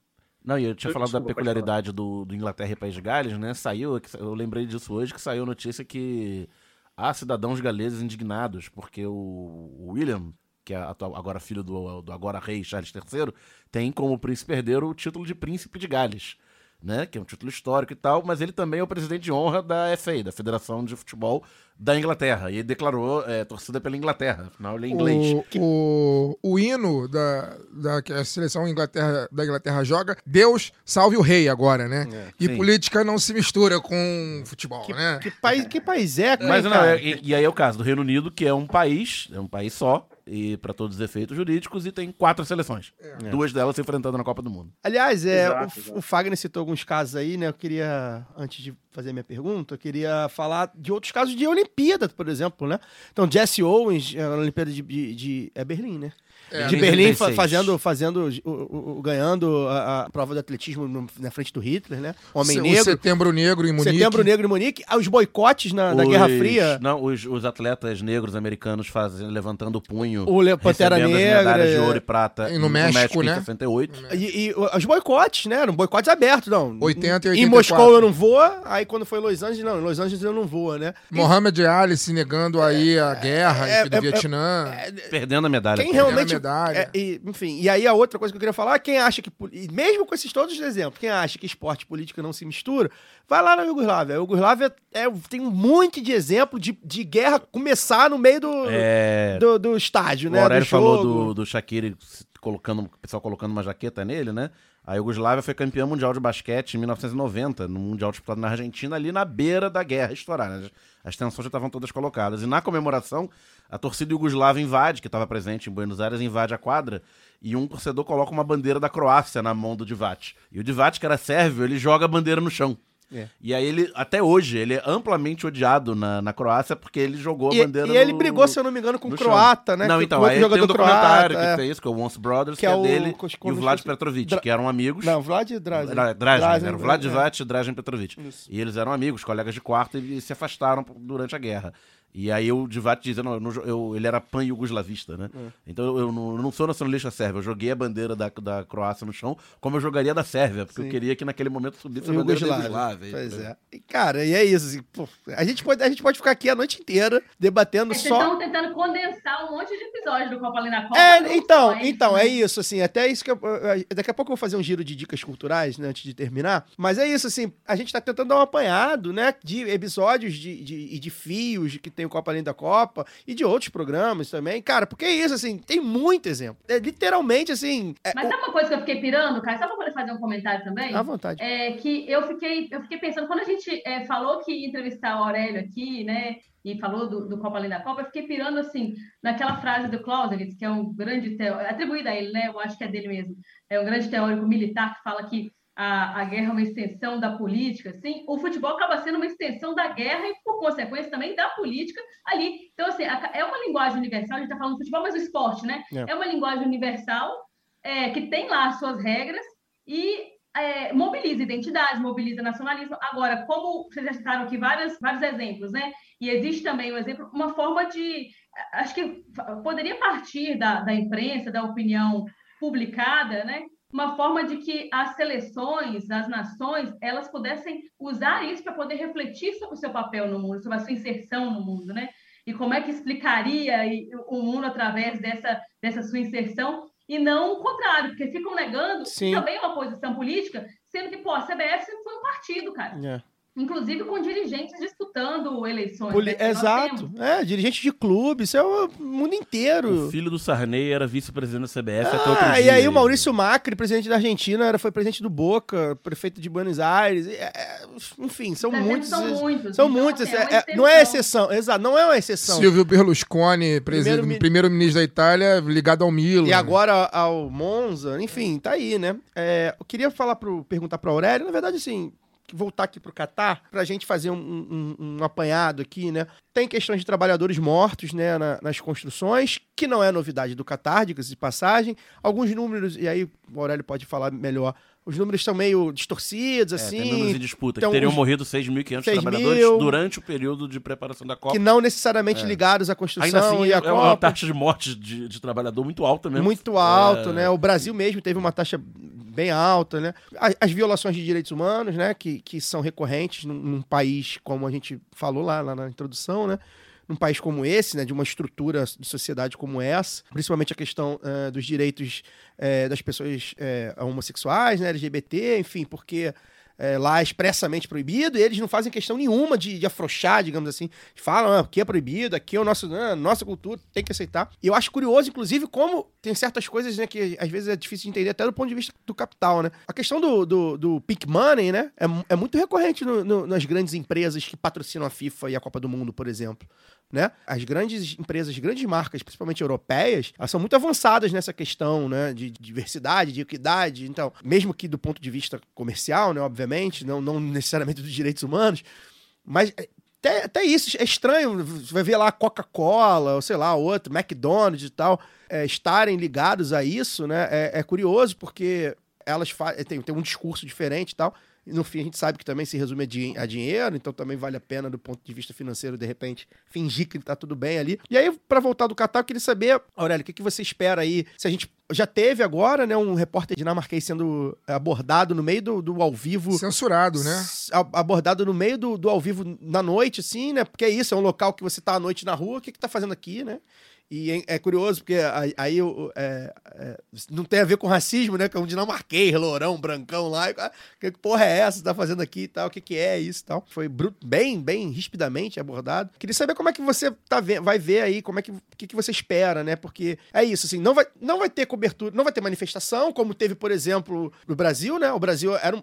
E que acredito que tenha tido em outras Copas, nesse- nessa coisa, da- dessa, dessa questão aí de, de gastos né, e tudo mais.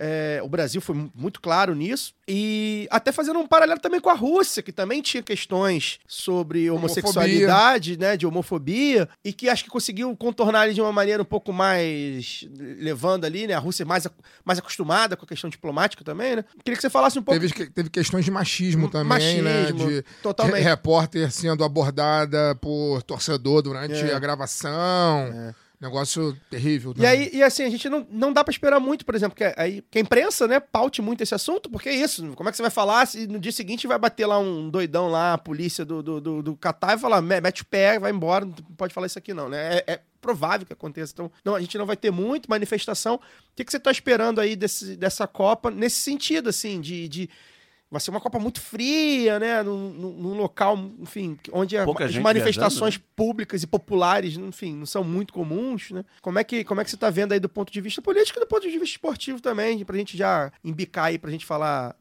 em poucos minutos aí sobre futebol, bola e campo. Vou começar pelo final, então, pelo ponto de vista esportivo. Eu acho que com todas as controvérsias que envolvem essa Copa que você mencionou, que você é, listou aí, Caio, esportivamente pode ser que seja uma Copa muito boa. Justamente pelo fato de estar no meio da temporada europeia, diferente de todas as outras e que a, gente é, viu, a gente que acompanha a Copa do Mundo, né, algum- algumas edições, sempre vê chegar é, com reclamações, jogador quebrado. Eu, eu me lembro especificamente do caso do Zidane em 2002, que chegou totalmente baleado na Copa do Mundo, né? E aí, ah, meu Deus, será que, né? Onde se encaixa a Copa do Mundo no calendário? 2002, Não tá- Figo, Ronaldo, todos eles chegaram, os grandes craques chegaram baleados. Exato, exato. Foi, foi, foi muito discutido na época essa questão e tal. Embo- Embora a gente já tenha a baixa do, do Mané, por exemplo, né, na, na Copa de 2022, em tese, os jogadores estão mais na ponta dos cascos, assim. Então pode ser que seja uma, esportivamente, pode ser que seja uma Copa bem legal, não sei.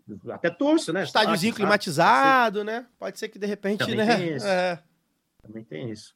Agora, com relação a- aos, às outras questões, né? Primeiro que eu confesso até que eu me surpreendi um pouco, porque justamente pela questão de eu ter falado, né, do, do sports washing, de, de você tentar passar uma outra imagem do seu país quando você cedia um evento desses e tal, eu achei que o Qatar ia fazer um pouco, sei lá, se disfarçar um pouco. Não, é, você teria uma abertura um pouco maior É. durante o período da Tipo, Copa a gente, a gente não gosta, não, mas pode vir aqui ficar um mês e tudo bem, gastar um dinheiro. Exato, exato. Eu achei que seria mais assim. É. me surpreendi pelo que a gente lê aí de, de- de fontes, né, cobrem política internacional tal. O, o governo do Catar meio que se dividiu, rachou em dois, um mais aberto, assim, Sim. nesse sentido, e o outro bem tradicionalista tal. E esse pessoal tá conseguindo é, Sim. tomar as rédeas, né? Esse pessoal, digamos assim, mais fechado, mais eh, religioso, mais tradicionalista, etc, etc. Enfim. É, então, eu não achei que eu fosse ver na. Tudo bem, a Copa não começou ainda, mas né, na semana em que a Copa começa, basicamente, você vê um, um repórter né, dinamarquês ali sendo censurado. Não achei que fosse acontecer. Pelo visto, realmente vão fazer as pessoas andarem bem na linha ali do rígida, né, de costumes do, do Catar. Você falou muito bem, eu acho que a Rússia conseguiu é, lidar com isso um pouco melhor. A Rússia também é- é- tem um governo né, que, que é acusado de fazer essa prática de sport washing, né, de, de é, colocar o patrocínio da Gazprom, a estatal russa é, era patrocinadora da UEFA, patrocinadora do Schalke 04 da Alemanha, né, parceira de longa data, etc. Mas eu acho que a Rússia conseguiu lidar um pouco melhor com isso, até porque justamente você não via, inclusive cartolas russos, darem declarações que esses cartolas do Catar dão aí na imprensa, né? Recentemente aí um, um embaixador da Copa do Mundo, ex-jogador do Catar, falou aí que, que a homossexualidade é uma questão de problema mental, né? Esse tipo de coisa. Então a- acho que a Rússia é, se, se saiu melhor. Eu nem lembro de, de grandes casos assim de, de problemas que a gente teve na Rússia. Eu sei que acho que foi um jogo Inglaterra e Panamá, eu acho, ah, que alguém ali, um inglês, puxou uma bandeira ali com as cores do arco-íris, aí veio o steward lá, o guardinha do estádio, tomar, aí alguém da FIFA lá mandou devolver, e aí a bandeira pôde ser usada e tal. Enfim, foram mais inteligentes, acho, até por uma, essa tradição, talvez, essa tradição diplomática russa, não sei. Houve uma disputa, forma, né? é, Houve ali uma disputa. né? é, no Catar não. No Catar o que a gente vê é realmente, com relação a, a essa questão LGBT, realmente muito inflexível da parte do Catar. Eu, né, não arriscaria ir para essa Copa, né? Eu não- acho que, que não, não valeria a pena, assim, né? É, de tantas Copas que há para ir, né? Acho que essa não, não seria a minha escolhida. O Daniel até falou também de pouca gente viajando, né? O Catar é um país muito pequeno, então tem uma questão também de é, falta de acomodação. Ele- eles estão restringindo, a- na- pelo menos na fase de grupos, que tem 32 seleções. Você só entra estrangeiro, só tá entrando no país Exato. com credencial ou ingresso. E estão desalojando pessoas, né? Pra, pra colocar turista. Estão colocando em, em container. Colocando em container. É, falaram, não sei se é verdade também, que é isso também, né? A gente tem que ter, às vezes tem que ter calma também com algumas notícias. Mas estão botando em container e tal. País bacana Não, sim. pra se fazer uma Copa do Mundo, né? Nós, né? É, e, e- e aí. Você tem- 73 reais uma cerveja. E só pode beber no, é. no- nos- nos arre- nos arredores da Copa. Máximo de quatro cervejas. E, e é, é- é curioso que, assim, é, é, não é que é a primeira vez, né? Então, por exemplo, quando a FIFA levou para o México, por exemplo, tinha um contexto. Levou para os Estados Unidos, por exemplo, que também foi um choque para a comunidade de futebol. Os Estados Unidos ainda estava ali tentando montar futebol. Também Não foi um choque. profissional na É. época. É, a própria África do Sul, pô, mas na África do Sul, tá, pô, tem, tem esses choques. Não é a primeira vez que causa um choque, né? Porque a gente, se, se depender da gente, vai ser. né, dá pra fazer na Copa no, no próprio Brasil, que foi um sucesso em termos de, em termos de vista de, de, de festa, né? De público. Na Argentina, legal de fazer também. Dá pra fazer na Japão, e- Itália. Japão e Coreia também Já foi, foi, foi, estranho, né? Então, Porque assim, era a primeira, sé- a primeira sede dupla, né? não é, não é, não é novidade, né? Tudo que tá acontecendo no Catar não é novidade. Só que eu acho que eles, eles fizeram ali um, um famoso dobraram a aposta, né? Tipo assim, ah, estão tolerando um monte de lugar meio nada a ver e tal, vamos botar num lugar Mas absolutamente se, nada a se ver. o Aurélio do Copa Além da Copa achou que o governo Qatar ia flexibilizar, Cara, é- os caras da FIFA deviam achar também. Devia achar também, pois é. Sim, sim. É, não, é, e, e- e- e- como vocês já mencionaram, estão desalojando agora alguns dos trabalhadores é, imigrantes ali, teve uma reportagem da Reuters nesse sentido, para dar espaço para turista, né? E aí tem toda a questão da maneira como esses trabalhadores imigrantes foram tratados, é, a, a população do, do Catar vem crescendo exponencialmente justamente por essa imigração, é, são, pessoas, são pessoas que vêm de países da periferia do capitalismo mesmo, então Paquistão, Bangladesh, Sri Lanka, Nepal, é, países da. África, né, como Ga- Indianos. é, sim, Gana, exato, indianos, é, enfim. E muitas vezes ali, sob um sistema de trabalho quase feudal ali, né, de, de servidão, de, do, do- do empregador reter o seu passaporte, de você ter uma dívida com o seu empregador e não poder abandonar o emprego antes de cumprir essa dívida tal. De fato, os números estão em disputa, digamos. Aí eu, a gente, a- acho, acredito que não cabe aqui, mas tem toda uma, uma algumas estimativas que a gente podia entrar aqui, mas eu acredito que, por tudo que eu li, está assim na casa dos milhares de, de- de trabalhadores imigrantes mortos para fazer essa Copa do Mundo. Então, é, é, é algo preocupante. E assim, acredito eu que a FIFA esteja torcendo muito para que realmente esportivamente isso dê uma ofuscada É, nesse tópico. De qualquer forma, não é, não são quem está lá cobrindo não vai abordar muito isso. E aí a gente espera trazer um pouco dessas questões aqui, tentar complementar para quem está acompanhando aí, né? Claro que também a gente não é a gente que está fazendo apuração, a gente repercute, né? Coisas que a gente pega do- dos ótimos profissionais que tem, sim, né? Na imprensa esportiva e tal. E vamos ver, assim, eu realmente, eu realmente não, eu espero algumas, depois de ver o que aconteceu com esse jornalista dinamarquês especificamente aí, é, espero é, ver algumas cenas um pouco esquisitas aí É. desse lugar, desse canto do mundo, que é realmente uma propriedade privada e que, é, enfim, foi, foi basicamente comprou né, uma Copa e vai receber agora, e mas reflete um pouco também do, do, do- espírito que está no futebol mundial, da, da ultra concentração de dinheiro, é, desses é, estados nacionais tendo seus próprios times de futebol, enfim, aí já é uma outra discussão, mas é, a Copa do Catar acontece no momento adequado para a história do, do Sim. futebol mundial em que ela se Tá no espírito do tempo, né? Ô, Aurélio, Exato. rapidinho, só pra, pra gente finalizar, pra gente não perder. Vou fazer uma pergunta pra você. Você acha que tem diferença na cobertura, é, quando, quando o tema é direitos humanos, especificamente? Você acha que tem uma diferença da cobertura da mídia ocidental ou da mídia brasileira, de uma maneira geral, quando o evento ocorre, por exemplo, na China e quando ele ocorre agora no Catar? Por que, que eu tô perguntando isso? Eu me lembro da Olimpíada de Pequim, em 2008, e a imprensa brasileira bateu muito né, na escolha e na realização da Olimpíada em Pequim, porque ah, porque a China viola direitos humanos e blá blá blá blá blá blá blá blá como se o Brasil não fosse um dos o Estado brasileiro não fosse um dos maiores promotores de violação de direitos humanos do seu próprio povo. E não bate, na, pelo menos na minha concepção, na minha análise agora de quem está acompanhando o noticiário, eu não vejo o mesmo empenho de bater num regime feudal, como você mesmo falou, no Catar, que havia com o, o governo chinês, é, sob o comando do Partido Comunista. Um governo feudal aliado das potências. É, exatamente. Você acha que tem diferença nisso, assim? Porque quando é o governo do Partido Comunista, você bate e chama de violador de direitos humanos. Diz que aquela Olimpíada não, deve se, não deveria ser é, realizada ali. Inclusive, eu me lembro de organizações, agora eu não lembro exatamente qual, mas eu lembro que uma organização chegou a fazer, inclusive, os, os símbolos, o símbolo olímpico, né, dos anéis olímpicos com algemas. É uma algema de cada cor, simbolizando que a China violava direitos humanos à época. Mas agora, por exemplo, que a gente está realizando uma Copa num, num país que, você mesmo falou, é até difícil chamar de país, haja vista que não há direitos, esse debate ele é meio ofuscado? Você concorda com isso? Você acha que tem relação uma coisa com a outra?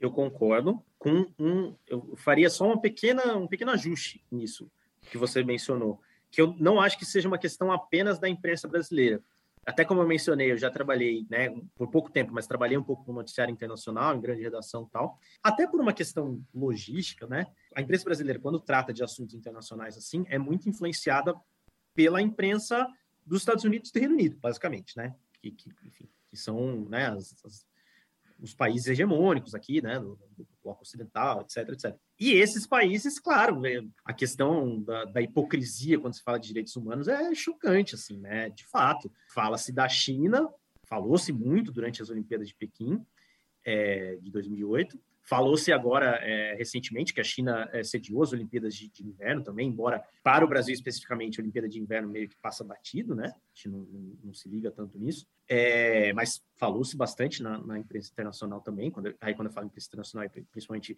imprensa dos Estados Unidos e da Europa. E, claro, o Qatar, assim, fala-se também, mas não é com a mesma intensidade justamente porque o Qatar é um grande aliado aí, né? É, Qatar por exemplo, sediou aí as, as, conversas dos Estados Unidos com o Talibã para encerrar a guerra do Afeganistão, por exemplo, né? O Catar, agora que, que teve, teve essa questão da Rússia, por exemplo, to, todas as sanções aplicadas à Rússia, o Catar já esfregou as mãos, porque o Catar é um grande produtor de gás natural, inclusive, só como curiosidade aqui, talvez, a riqueza do Catar não vem necessariamente de petróleo, vem principalmente de gás natural, até, até por isso o Catar teve uma explosão aí na sua economia a partir do, do século XXI, quando o gás natural começou a ser mais usado. É, o Catar tem reservas ali, postos muito importantes de, de, gás natural. E aí, e aí, enfim, aplicaram as sanções à Rússia, e aí vieram conversar com o Catar, né? Então você tem que manter uma, uma, uma boa relação para com quem vai te, te vender ali, né? O, o seu, o seu combustível. É, achei, enfim, até engraçado né, algumas das sanções à Rússia, porque é, não vamos falar com a Rússia porque está havendo desrespeito aos direitos humanos, vamos falar com a Arábia Saudita. Né? Chega a ser engraçado, assim, né? É, é, uma, é uma hipocrisia generalizada. É, a Arábia Saudita, especificamente, é muito, é muito hábil nesse tipo de, de questão, porque, assim, é, então, tem talvez um dos regimes mais fechados do mundo, e você não vê ninguém falar que precisa intervir ali na Arábia Precisou morrer um jornalista mata, americano. Mata jornalista e esquarteja dentro de uma embaixada. Não, pois é, né? precisou ser um jornalista americano, esquartejar dentro é. de uma embaixada para vir a público ganhar alguma repercussão. Exatamente, exatamente. E, e ainda esses países ainda estão comprando influência dentro do futebol, fazendo jorrar dinheiro dentro do futebol, principalmente futebol europeu, né? Esporte, né? Eu lembrei, lembrei agora da Fórmula 1, né? Doha, Doha não sei se né, ainda cedia, mas sediou um, um um GP que também a, deu muito a, problema. Abu Dhabi. Abu Doha Dhabi. também, não? Doha eu não lembro, mas Abu Dhabi tem até hoje um GP, é o é. último GP da temporada. Acho que Doha tentou, então. A Fórmula 1 tem É, um, mas- a Fórmula 1 tem um caso específico também. Nem que- liga pra essa Fórmula É, 1, é, então mas- liga mas- menos ainda. É, tem essa um caso específico, né? É, nenhum, nenhum evento era realizado na África do Sul durante o Apartheid, menos o, menos o GP de Fórmula 1, que No era disputado em Kyalami. Era o E- único. E houve piloto sul-africano branco, naturalmente. Branco, George campeão, Scheckter. é, campeão mundial de 79, George Scheckter. É, e, e era o único evento esportivo sediado na África do Sul durante, durante o A Apartheid. Fórmula 1 não A tem nem Fórmula 1. hipocrisia. Ela não É. liga mesmo, que se foda, quer o dinheiro. Mas, enfim, de, de, de forma só a, a- fechar isso que eu estou falando, quer dizer,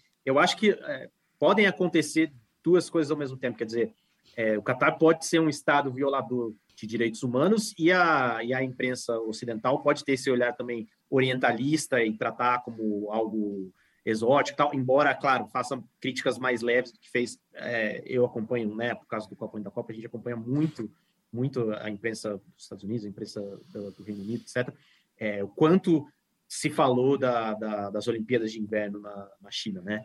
É, do- do- enfim, é, então a- acho que às vezes a gente também recebe essas, essas, essas peixes, assim, essas pauladas de alguns seguidores. Ah, vocês estão só repercutindo a imprensa ocidental, não sei o quê, né? Mas, cara, eu acho que, assim, de novo, os países dos trabalhadores, se a gente falar só da questão dos trabalhadores do Catar que morreram, é, não são países ah, ocidentais, são países de gente muito pobre, explorado, basicamente explorado até a morte por uma entidade, para sediar um evento de uma entidade mais ocidental possível, que é a FIFA, né? Então, É isso. Aurélio, é, muito obrigado pela sua presença. Acho que a gente conseguiu bater um papo aqui, um apanhadão das questões de como o futebol e o esporte explica a política. Eu acho que O que você está vendo, o que você está ouvindo, melhor dizendo, aqui no lado B do Rio, com Copa Além da Copa, eu tenho certeza absoluta que você não verá em Não nenhum verá, canal, é. nenhum canal da mídia hegemônica. foi a crítica que eu fiz aqui pra, pra Mili e pro Casão, refaço aqui, né? é,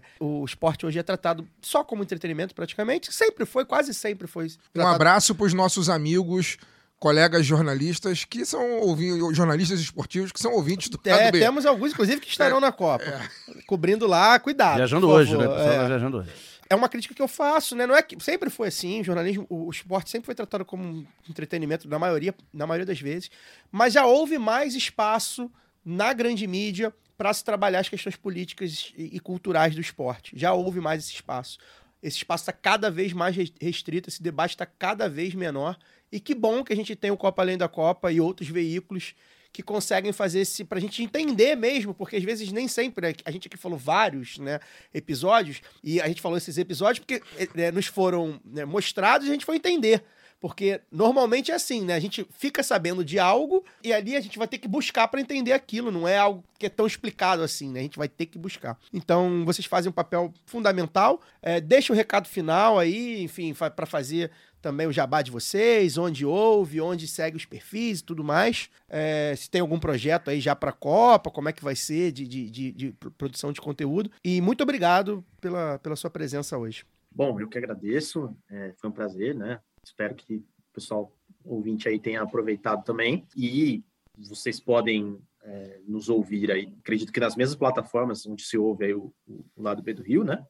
Estamos é, praticamente em todas aí, acho que a gente precisa entrar no da Amazon só ainda, que a gente não entrou, mas enfim, está tá batalhando lá. E sim, é, bom, se possível, sigam-nos aí na, nas redes sociais, né? A gente está no Twitter, arroba Copa Além da Copa tudo junto, no Instagram, mesma coisa. É, estamos tentando fazer algumas coisas para YouTube agora também, então se inscrevam lá no canal, deem uma olhadinha, quem sabe é, seja algo que possa ser bacana, assim, para se ver. Vamos tentar fazer também mais coisas para a Copa do Mundo, pensando em fazer lives aí, quem sabe em dias Legal. de jogos mais quentes, inclusive é, segunda-feira, que já tem a estreia do, do Irã aí contra a Inglaterra e tal. E acho que é isso. é, agradeço mesmo de coração, foi um papo muito bom.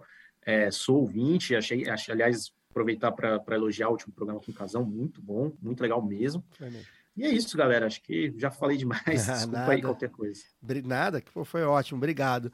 Luara, para além do, do Copa Além da Copa e quase vários outros é, é, filmes e livros e documentários citados aqui, vou fazer um giro aqui de dicas culturais, né, para o pessoal que, principalmente para quem não é tão fissurado em futebol e esporte como a gente, mas que quer ir atrás desses fios, né, de entender como o futebol e o esporte explica a política, principalmente a, a geopolítica, mas também, né, enfim, a cultura do- do- dos países e tudo mais. É, dá seu boa noite, deixa seu, seu, sua diquinha cultural aí, por favor. Ai, boa noite. Não, que delícia poder voltar a fazer umas coisas assim, né? Respirar nesse país que agora acho que está entrando em campo de verdade. Muito bom. Delícia É. respirar, falar de Catar, direitos humanos feridos, trabalhadores mortos, Não, homossexuais. tô falando das dicas culturais, Ah, tá, tudo pô. bem. Pô, porque leve- Porque o mundo, até a, até a leveza do mundo, é, a, gente não, a gente não consegue não ser crítico, né? Não, mas é importante que seja. Eu acho que é, é- é isso que eu falei. Assim, inclusive, é, eu falei pouco até hoje, mas é, eu, eu adoro ler, falar, discutir sobre futebol. É algo que eu faço desde muito nova. Assim. Não sei se já contei para vocês essa história, mas eu fui. A única vez que eu fui reprovada na escola foi no ensino médio, fui reprovada no terceiro ano, do, no antigo terceiro ano do ensino médio, porque eu matava a aula para ver jogo, gente. E aí E do Galo, né? classe Puta passou porque merda. a minha média era 80%, então não dava para me manter mais um ano lá. O professor chegou para mim e falou: olha só, você sabe que você reprovou, né? Nós te passamos, mas é porque, pô, sua média e tal. Mas eu matava a aula. E a segunda-feira. Pra ver o Galo, pra ver. Pra ver o Galo nos anos 2000. Do Márcio Mexerica. Não, pior que não era, porque jogo do Galo era quarta-feira à noite e, e- e domingo à tarde, Tá. poxa, sábado, quando era. Mas Era pra falando ver jogo, Champions eu via- League. Eu via tudo, Boa. campeonato de tudo quanto é lugar, passava, sei lá, na Rede Vida, Bangu versus Ferroviária, tava vendo aquele negócio. E, e só tinha TV em casa, minha avó ficava pau da vida. E assim, é, segunda-feira era uma mesa redonda na escola, sabe? A meninada toda, assim, a gente passava os dois primeiros períodos só conversando sobre bola, era uma delícia aquilo assim. E eu fui lendo muita coisa, tanto que quando eu vim para comunicação social, é, em publicidade, né? Mas todo mundo achava que eu ia trabalhar com jornalismo esportivo, porque eu adorava aquele trem. E aí eu tenho muita, você falou uma dica, eu tenho várias aqui, pode dar todas? Dá, dá duasinha aí, pra, de, pra que de repente a gente, a gente vai dar as mesmas, né? Então dá duas. Não, aí. assim, eu, eu acho que, que para quem gosta de, de, de futebol, né, ou gosta de literatura também, acho que é imprescindível um livro que eu li todo sorrindo, que é o Futebol, o Sol e a Sombra do Galeano. Já roubou o meu. É um livro. Ai, é delicioso. Não sei, tá vendo? Esse tem que entrar em todas as listas, porque é maravilhoso. É muito bom mesmo. Então, se eu tivesse me falado antes, eu tinha deixado você dar É, esse. não tem cara. problema não, tem Mas outros aqui.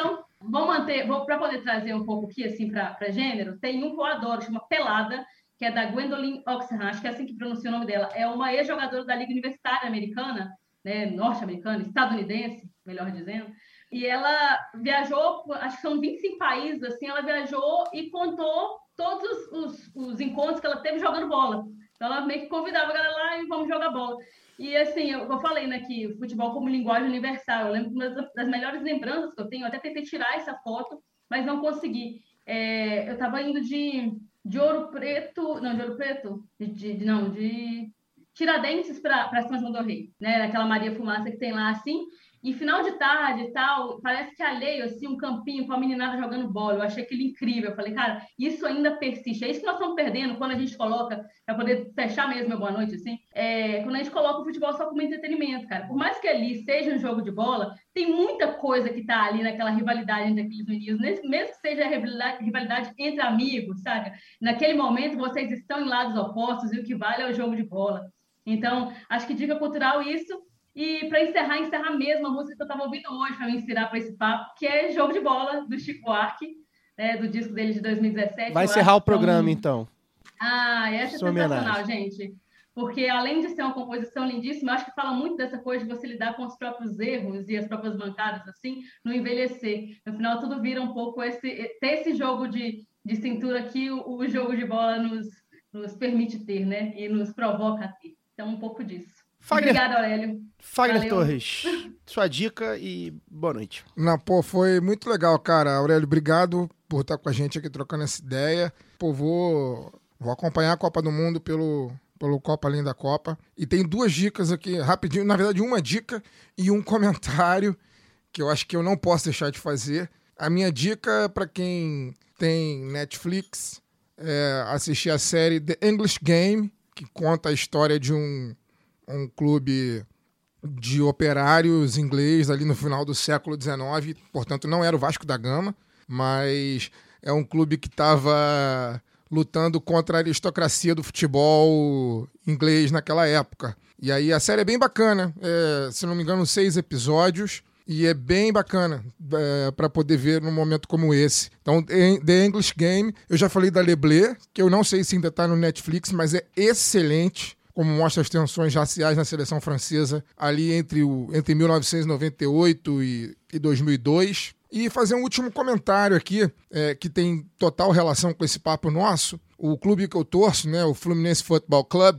dia 26, ele tem eleições presidenciais. E o Fluminense, pela primeira vez, assim, eu não sou, quero deixar muito claro aqui, que eu não sou apoiador direto de chapa nenhuma, nunca fui, na verdade, apoiador, nunca participei da vida, embora seja sócio, eu nunca participei da vida política do clube, nem pretendo fazer. Para falar a verdade, eu não gosto nem muito de frequentar o clube. É, sempre disse que quanto mais perto eu fico de Laranjeiras, mais longe eu fico do Fluminense. É, mas ele, dia 26 agora, ele vai, vai fazer sua primeira, sua, sua próxima eleição presidencial aí pro triênio, né? E essa, essa direção do Fluminense, que tem seus defeitos, como todas têm, também tem suas qualidades. Uma delas foi ter trazido o tentado contar a história é, e até mesmo tornar o clube é, mais palatável à opinião pública, contando a história de Chico Guanabara, que foi o primeiro torcedor é, negro do Fluminense que se tem notícia, né, que era um capoeira, e fez uma série, um uma série documentário de um- vários episódios, eu não lembro exatamente quantos, mas começou, se não me engano, no dia 20 de novembro do ano passado e terminou, acho que foram 12 episódios. Começou acho que dia 20 de novembro do ano passado e era um episódio por mês, todo dia 20, até o dia 20 de novembro desse ano. Acho que a última sai agora, ou saiu em 20 de outubro. Agora, enfim, me perdi na conta, mas é isso. E teve esse movimento, e eu acho, assim, eu deduzo, a série fez um, um relativo sucesso entre os torcedores, enfim, trechos dela eram exibidos no Maracanã, no intervalo dos jogos, é, inclusive eu participei algum, em alguns episódios. Fez um relativo, um relativo sucesso também na própria mídia corporativa, teve uma repercussão é, na própria mídia corporativa, mas ao que parece, eu não, talvez não quero julgar aqui, mas pelo menos parece, ou deixa parecer, que foi uma série que causou um certo desconforto em alguns sócios do clube. É, isso a gente não pode deixar de falar. Tanto é que uma das chapas que concorre à presidência do clube hoje, rival, né, oposição à, à chapa atual, se chama Herdeiros de Oscar Cox. né? Isso aí eu não tava sabendo Já disso. Pois, pois é. chapa, já. Não, Não é, é um grupo político, não? não, isso? não. É, o nome da chapa é Herdeiros de Oscar Cox. Não quero julgar, mas aparentemente se sentiu afetado, né? Em dizer que a torcida do Fluminense é herdeira de Chico Guanabara. Então, não, não quero julgar o ridículo desse nome. Pra mim é ridículo. É, mas, enfim, queria deixar registrada a minha. Digamos, a- a- o meu desconforto com esse grupo político que se pretende governar o Fluminense pelo próximo triênio, mas eu acho que não tem a menor chance, felizmente. Lembrando que toda instituição, não só de esporte, mas principalmente é uma instituição em disputa, tá, gente? Então, assim, hoje o Fagner citou, por exemplo, a, a iniciativa bacana da gestão do Mário Bittencourt, atual presidente do Fluminense. Amanhã, um desses herdeiros de Oscar Cox assume o clube e muda, né? A, a forma do clube se posicionar institucionalmente. Então é importante a gente disputar da forma que dá. Inclusive, e aí o meu comentário antes de chamar o Daniel, a Copa te- tem muito disso, né? É, a gente viveu isso em 2014. É, o futebol traz muito disso, dessa dualidade da gente conviver, né? Com a, a gente, e eu costumo dizer que é, o futebol do mainstream, ele, ele manobra a gente, e, e os poderosos realmente utilizam isso de manobra. Eu não tenho a menor dúvida, porque a gente é, é muito passional, a gente quer ver o nosso time, a gente quer ver os nossos jogadores que a gente gosta, e ao, ao invés de fazer algumas coisas que de repente a gente deveria fazer pra implodir aquilo e reconstruir, ou pelo menos disputar, a gente acaba não fazendo, porque, enfim, vai, vai ver lá os 90 minutos. E é foda isso, e conviver com isso é complicado, mas ao mesmo tempo a gente tenta. É, é isso, né? Disputar ali o, o espaço na arquibancada, dentro do clube, nas narrativas. É muito importante que a gente dispute, porque, é, de fato, e, gente- e eu, como flamenguista, vocês sabem, eu tô aqui há quatro anos falando, três anos falando disso. É muito complicado esse, esse, esse convívio, né? Entre a racionalidade e a emoção. Daniel, boa noite, obrigado. E tem alguma dica cultural? Boa noite. Eu citei aqui durante o programa, pra sair um pouquinho do futebol, né, do basquete, que era o Once Brothers, né, uma vez irmãos. Essa história do, do relacionamento entre dois jogadores de basquete da antiga Iugoslávia enquanto o país entrava em colapso e em guerra civil. E já que Fagner falou também do, do herdeiro Chico Guanabara, né? Tem uma série, que eu não lembro agora se é Canal Brasil HBO, que é o Negro no Futebol Brasileiro, que é uma boa introdução a, a essa questão né, da, da, da introdução dos jogadores negros no, no, futebol brasileiro ali ainda nos anos 10, nos anos 20, pouco mais de 20 anos depois da, da abolição da escravatura, né? Então, se a gente carrega essas feridas até hoje, imagina quando os ex-escravos ainda ainda estavam vivos e, e, e, como a sociedade os tratava e eles entrando num, num, num esporte que era altamente elitista, né, praticado por, por clubes aristocráticos, pelos sócios dos clubes aristocráticos, né, que rejeitavam o profissionalismo por isso, porque só os membros dos, dos clubes podiam jogar, ao mesmo tempo que se popularizava cada vez mais ali ao longo dos anos 20, então é, é interessante. É, a minha dica cultural é lembrar que o Cinefoot, a 13ª edição do Festival de Cinema do Futebol, já começou, né, aqui no Rio vai até o dia 21, em São Paulo até o dia 20, então procure saber aí é, a programação, onde está passando, acho que talvez tenha alguma coisa aí online também, mas voltou presencial depois de dois anos, em Cinefute, é, fute com, com dois O's, né? Então, C-I-N-E. Igual ao Football Club. É, exato. C-I-N-E F-O-O t.org, né? Cinefute.org. Vê aí a programação, tem bastante coisa legal. Eu estive lá na estreia na terça-feira no, no, em Botafogo para ver o documentário do Casão, bem legal. O Casão não pôde ir porque tá, tá indo pro Qatar cobrir a Copa, mas foi bem legal ver o documentário que tá na Globoplay em formato de, de, de documentário de longa-metragem. A diretora também tava lá, foi bem legal. Então acompanha o Cinefute, é, é um grande festival. Mandar um abraço pro nosso camarada Diogo Leal, que ajuda a organizar lá. E além do, do Futebol Só a Sombra, que é um dos livros da minha vida. Dá aqui um, uma dica de livro. O Febre de Bola, do Nick Horner, que é um, é um torcedor é, britânico do Arsenal, e ele conta um pouco da vida dele, contando a relação da vida dele com é, o time né, dele, o Arsenal, e, e, ao mesmo tempo como, como era ali naquele, naquela, naquela Inglaterra, exatamente da Inglaterra citada pelo Fagner, né? Ali da, da década de 80, 70, 80, 90, a transformação uh, da Inglaterra no período mais ultraliberal lá da Margaret Thatcher, bem legal, enfim, é um romance, mas com, com bastante pitada histórica. E o outro é um documentário chamado Campo de Batalha, Os Mundiais e a Guerra Fria, de 2018, uma série documental de direção do Fabiano Maciel, que quem apresenta é o João Baroni, o João Baroni, que é, que é um cara que gosta muito da questão da guerra e tal, um estudioso. Baterista do Paralamas de Exato. Sucesso, pra quem não pegou referência. Exato. E ele gosta muito, ele conta isso e vai contando desde o pré-guerra mundial, Guerra Fria até o pós-Guerra Fria, como as Copas, os contextos das Copas vão contando um pouco é, a história. Enfim, bem legal. Tem muita, muita. Além de. Olha quanta coisa a gente falou aqui de conteúdo, né? A gente precisa realmente caçar, porque não é tão comum assim, não tá passando lá na, no, no, no esporte espetacular como deveria. Mas enfim, tem muita coisa. O lado B fica por aqui. Semana que vem a gente vai virar um pouco a página da Copa do Catar para a COP do Egito. Até lá. Que levar um drible por entre as pernas sem perder a linha. No jogo de bola que aturar uma embaixadinha, deveras como quem tira o chapéu pra mulher que lhe deu fora que puxar um samba, sacar o samba lá do labirinto da tua cachola e dançar o miudinho feliz como um pinto no lixo, mesmo quando o bicho pega, mesmo quando já passou da hora. Salve o futebol, salve a filosofia. De botiquim, salve o jogar bonito, não ganhar no grito a simpatia, quase amor da guria que antes do apito final vai sem aviso embora. Vivas a galera, vivas as Marias. Chuteira cujos corações encandecias. Outrora, quando em priscas eras, um puscas eras. A fera das feras das feras, mas agora que aplaudir o toque. O o pique, o break, o lance de craque do centro, avante ver rolar a pelota nos pés de um moleque é ver o próprio tempo num relance e sorrir por dentro. Que levar um drible por entre as pernas sem perder a linha.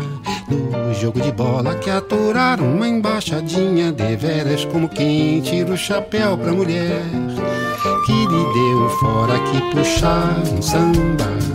Sacar o samba lá do labirinto, lá do cachola e dançar o miudinho feliz como pinto no lixo mesmo, quando o bicho pega mesmo, quando já passou da hora, salve o futebol, salve a filosofia.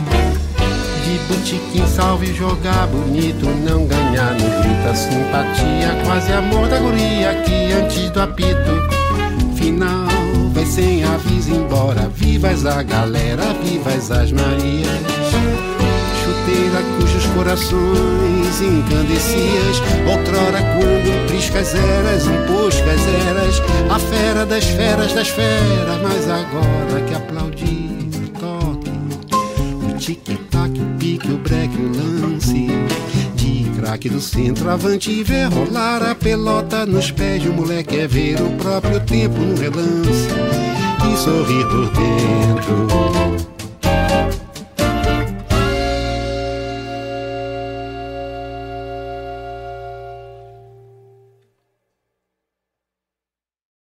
Este podcast foi editado por Fernando Cesarotti.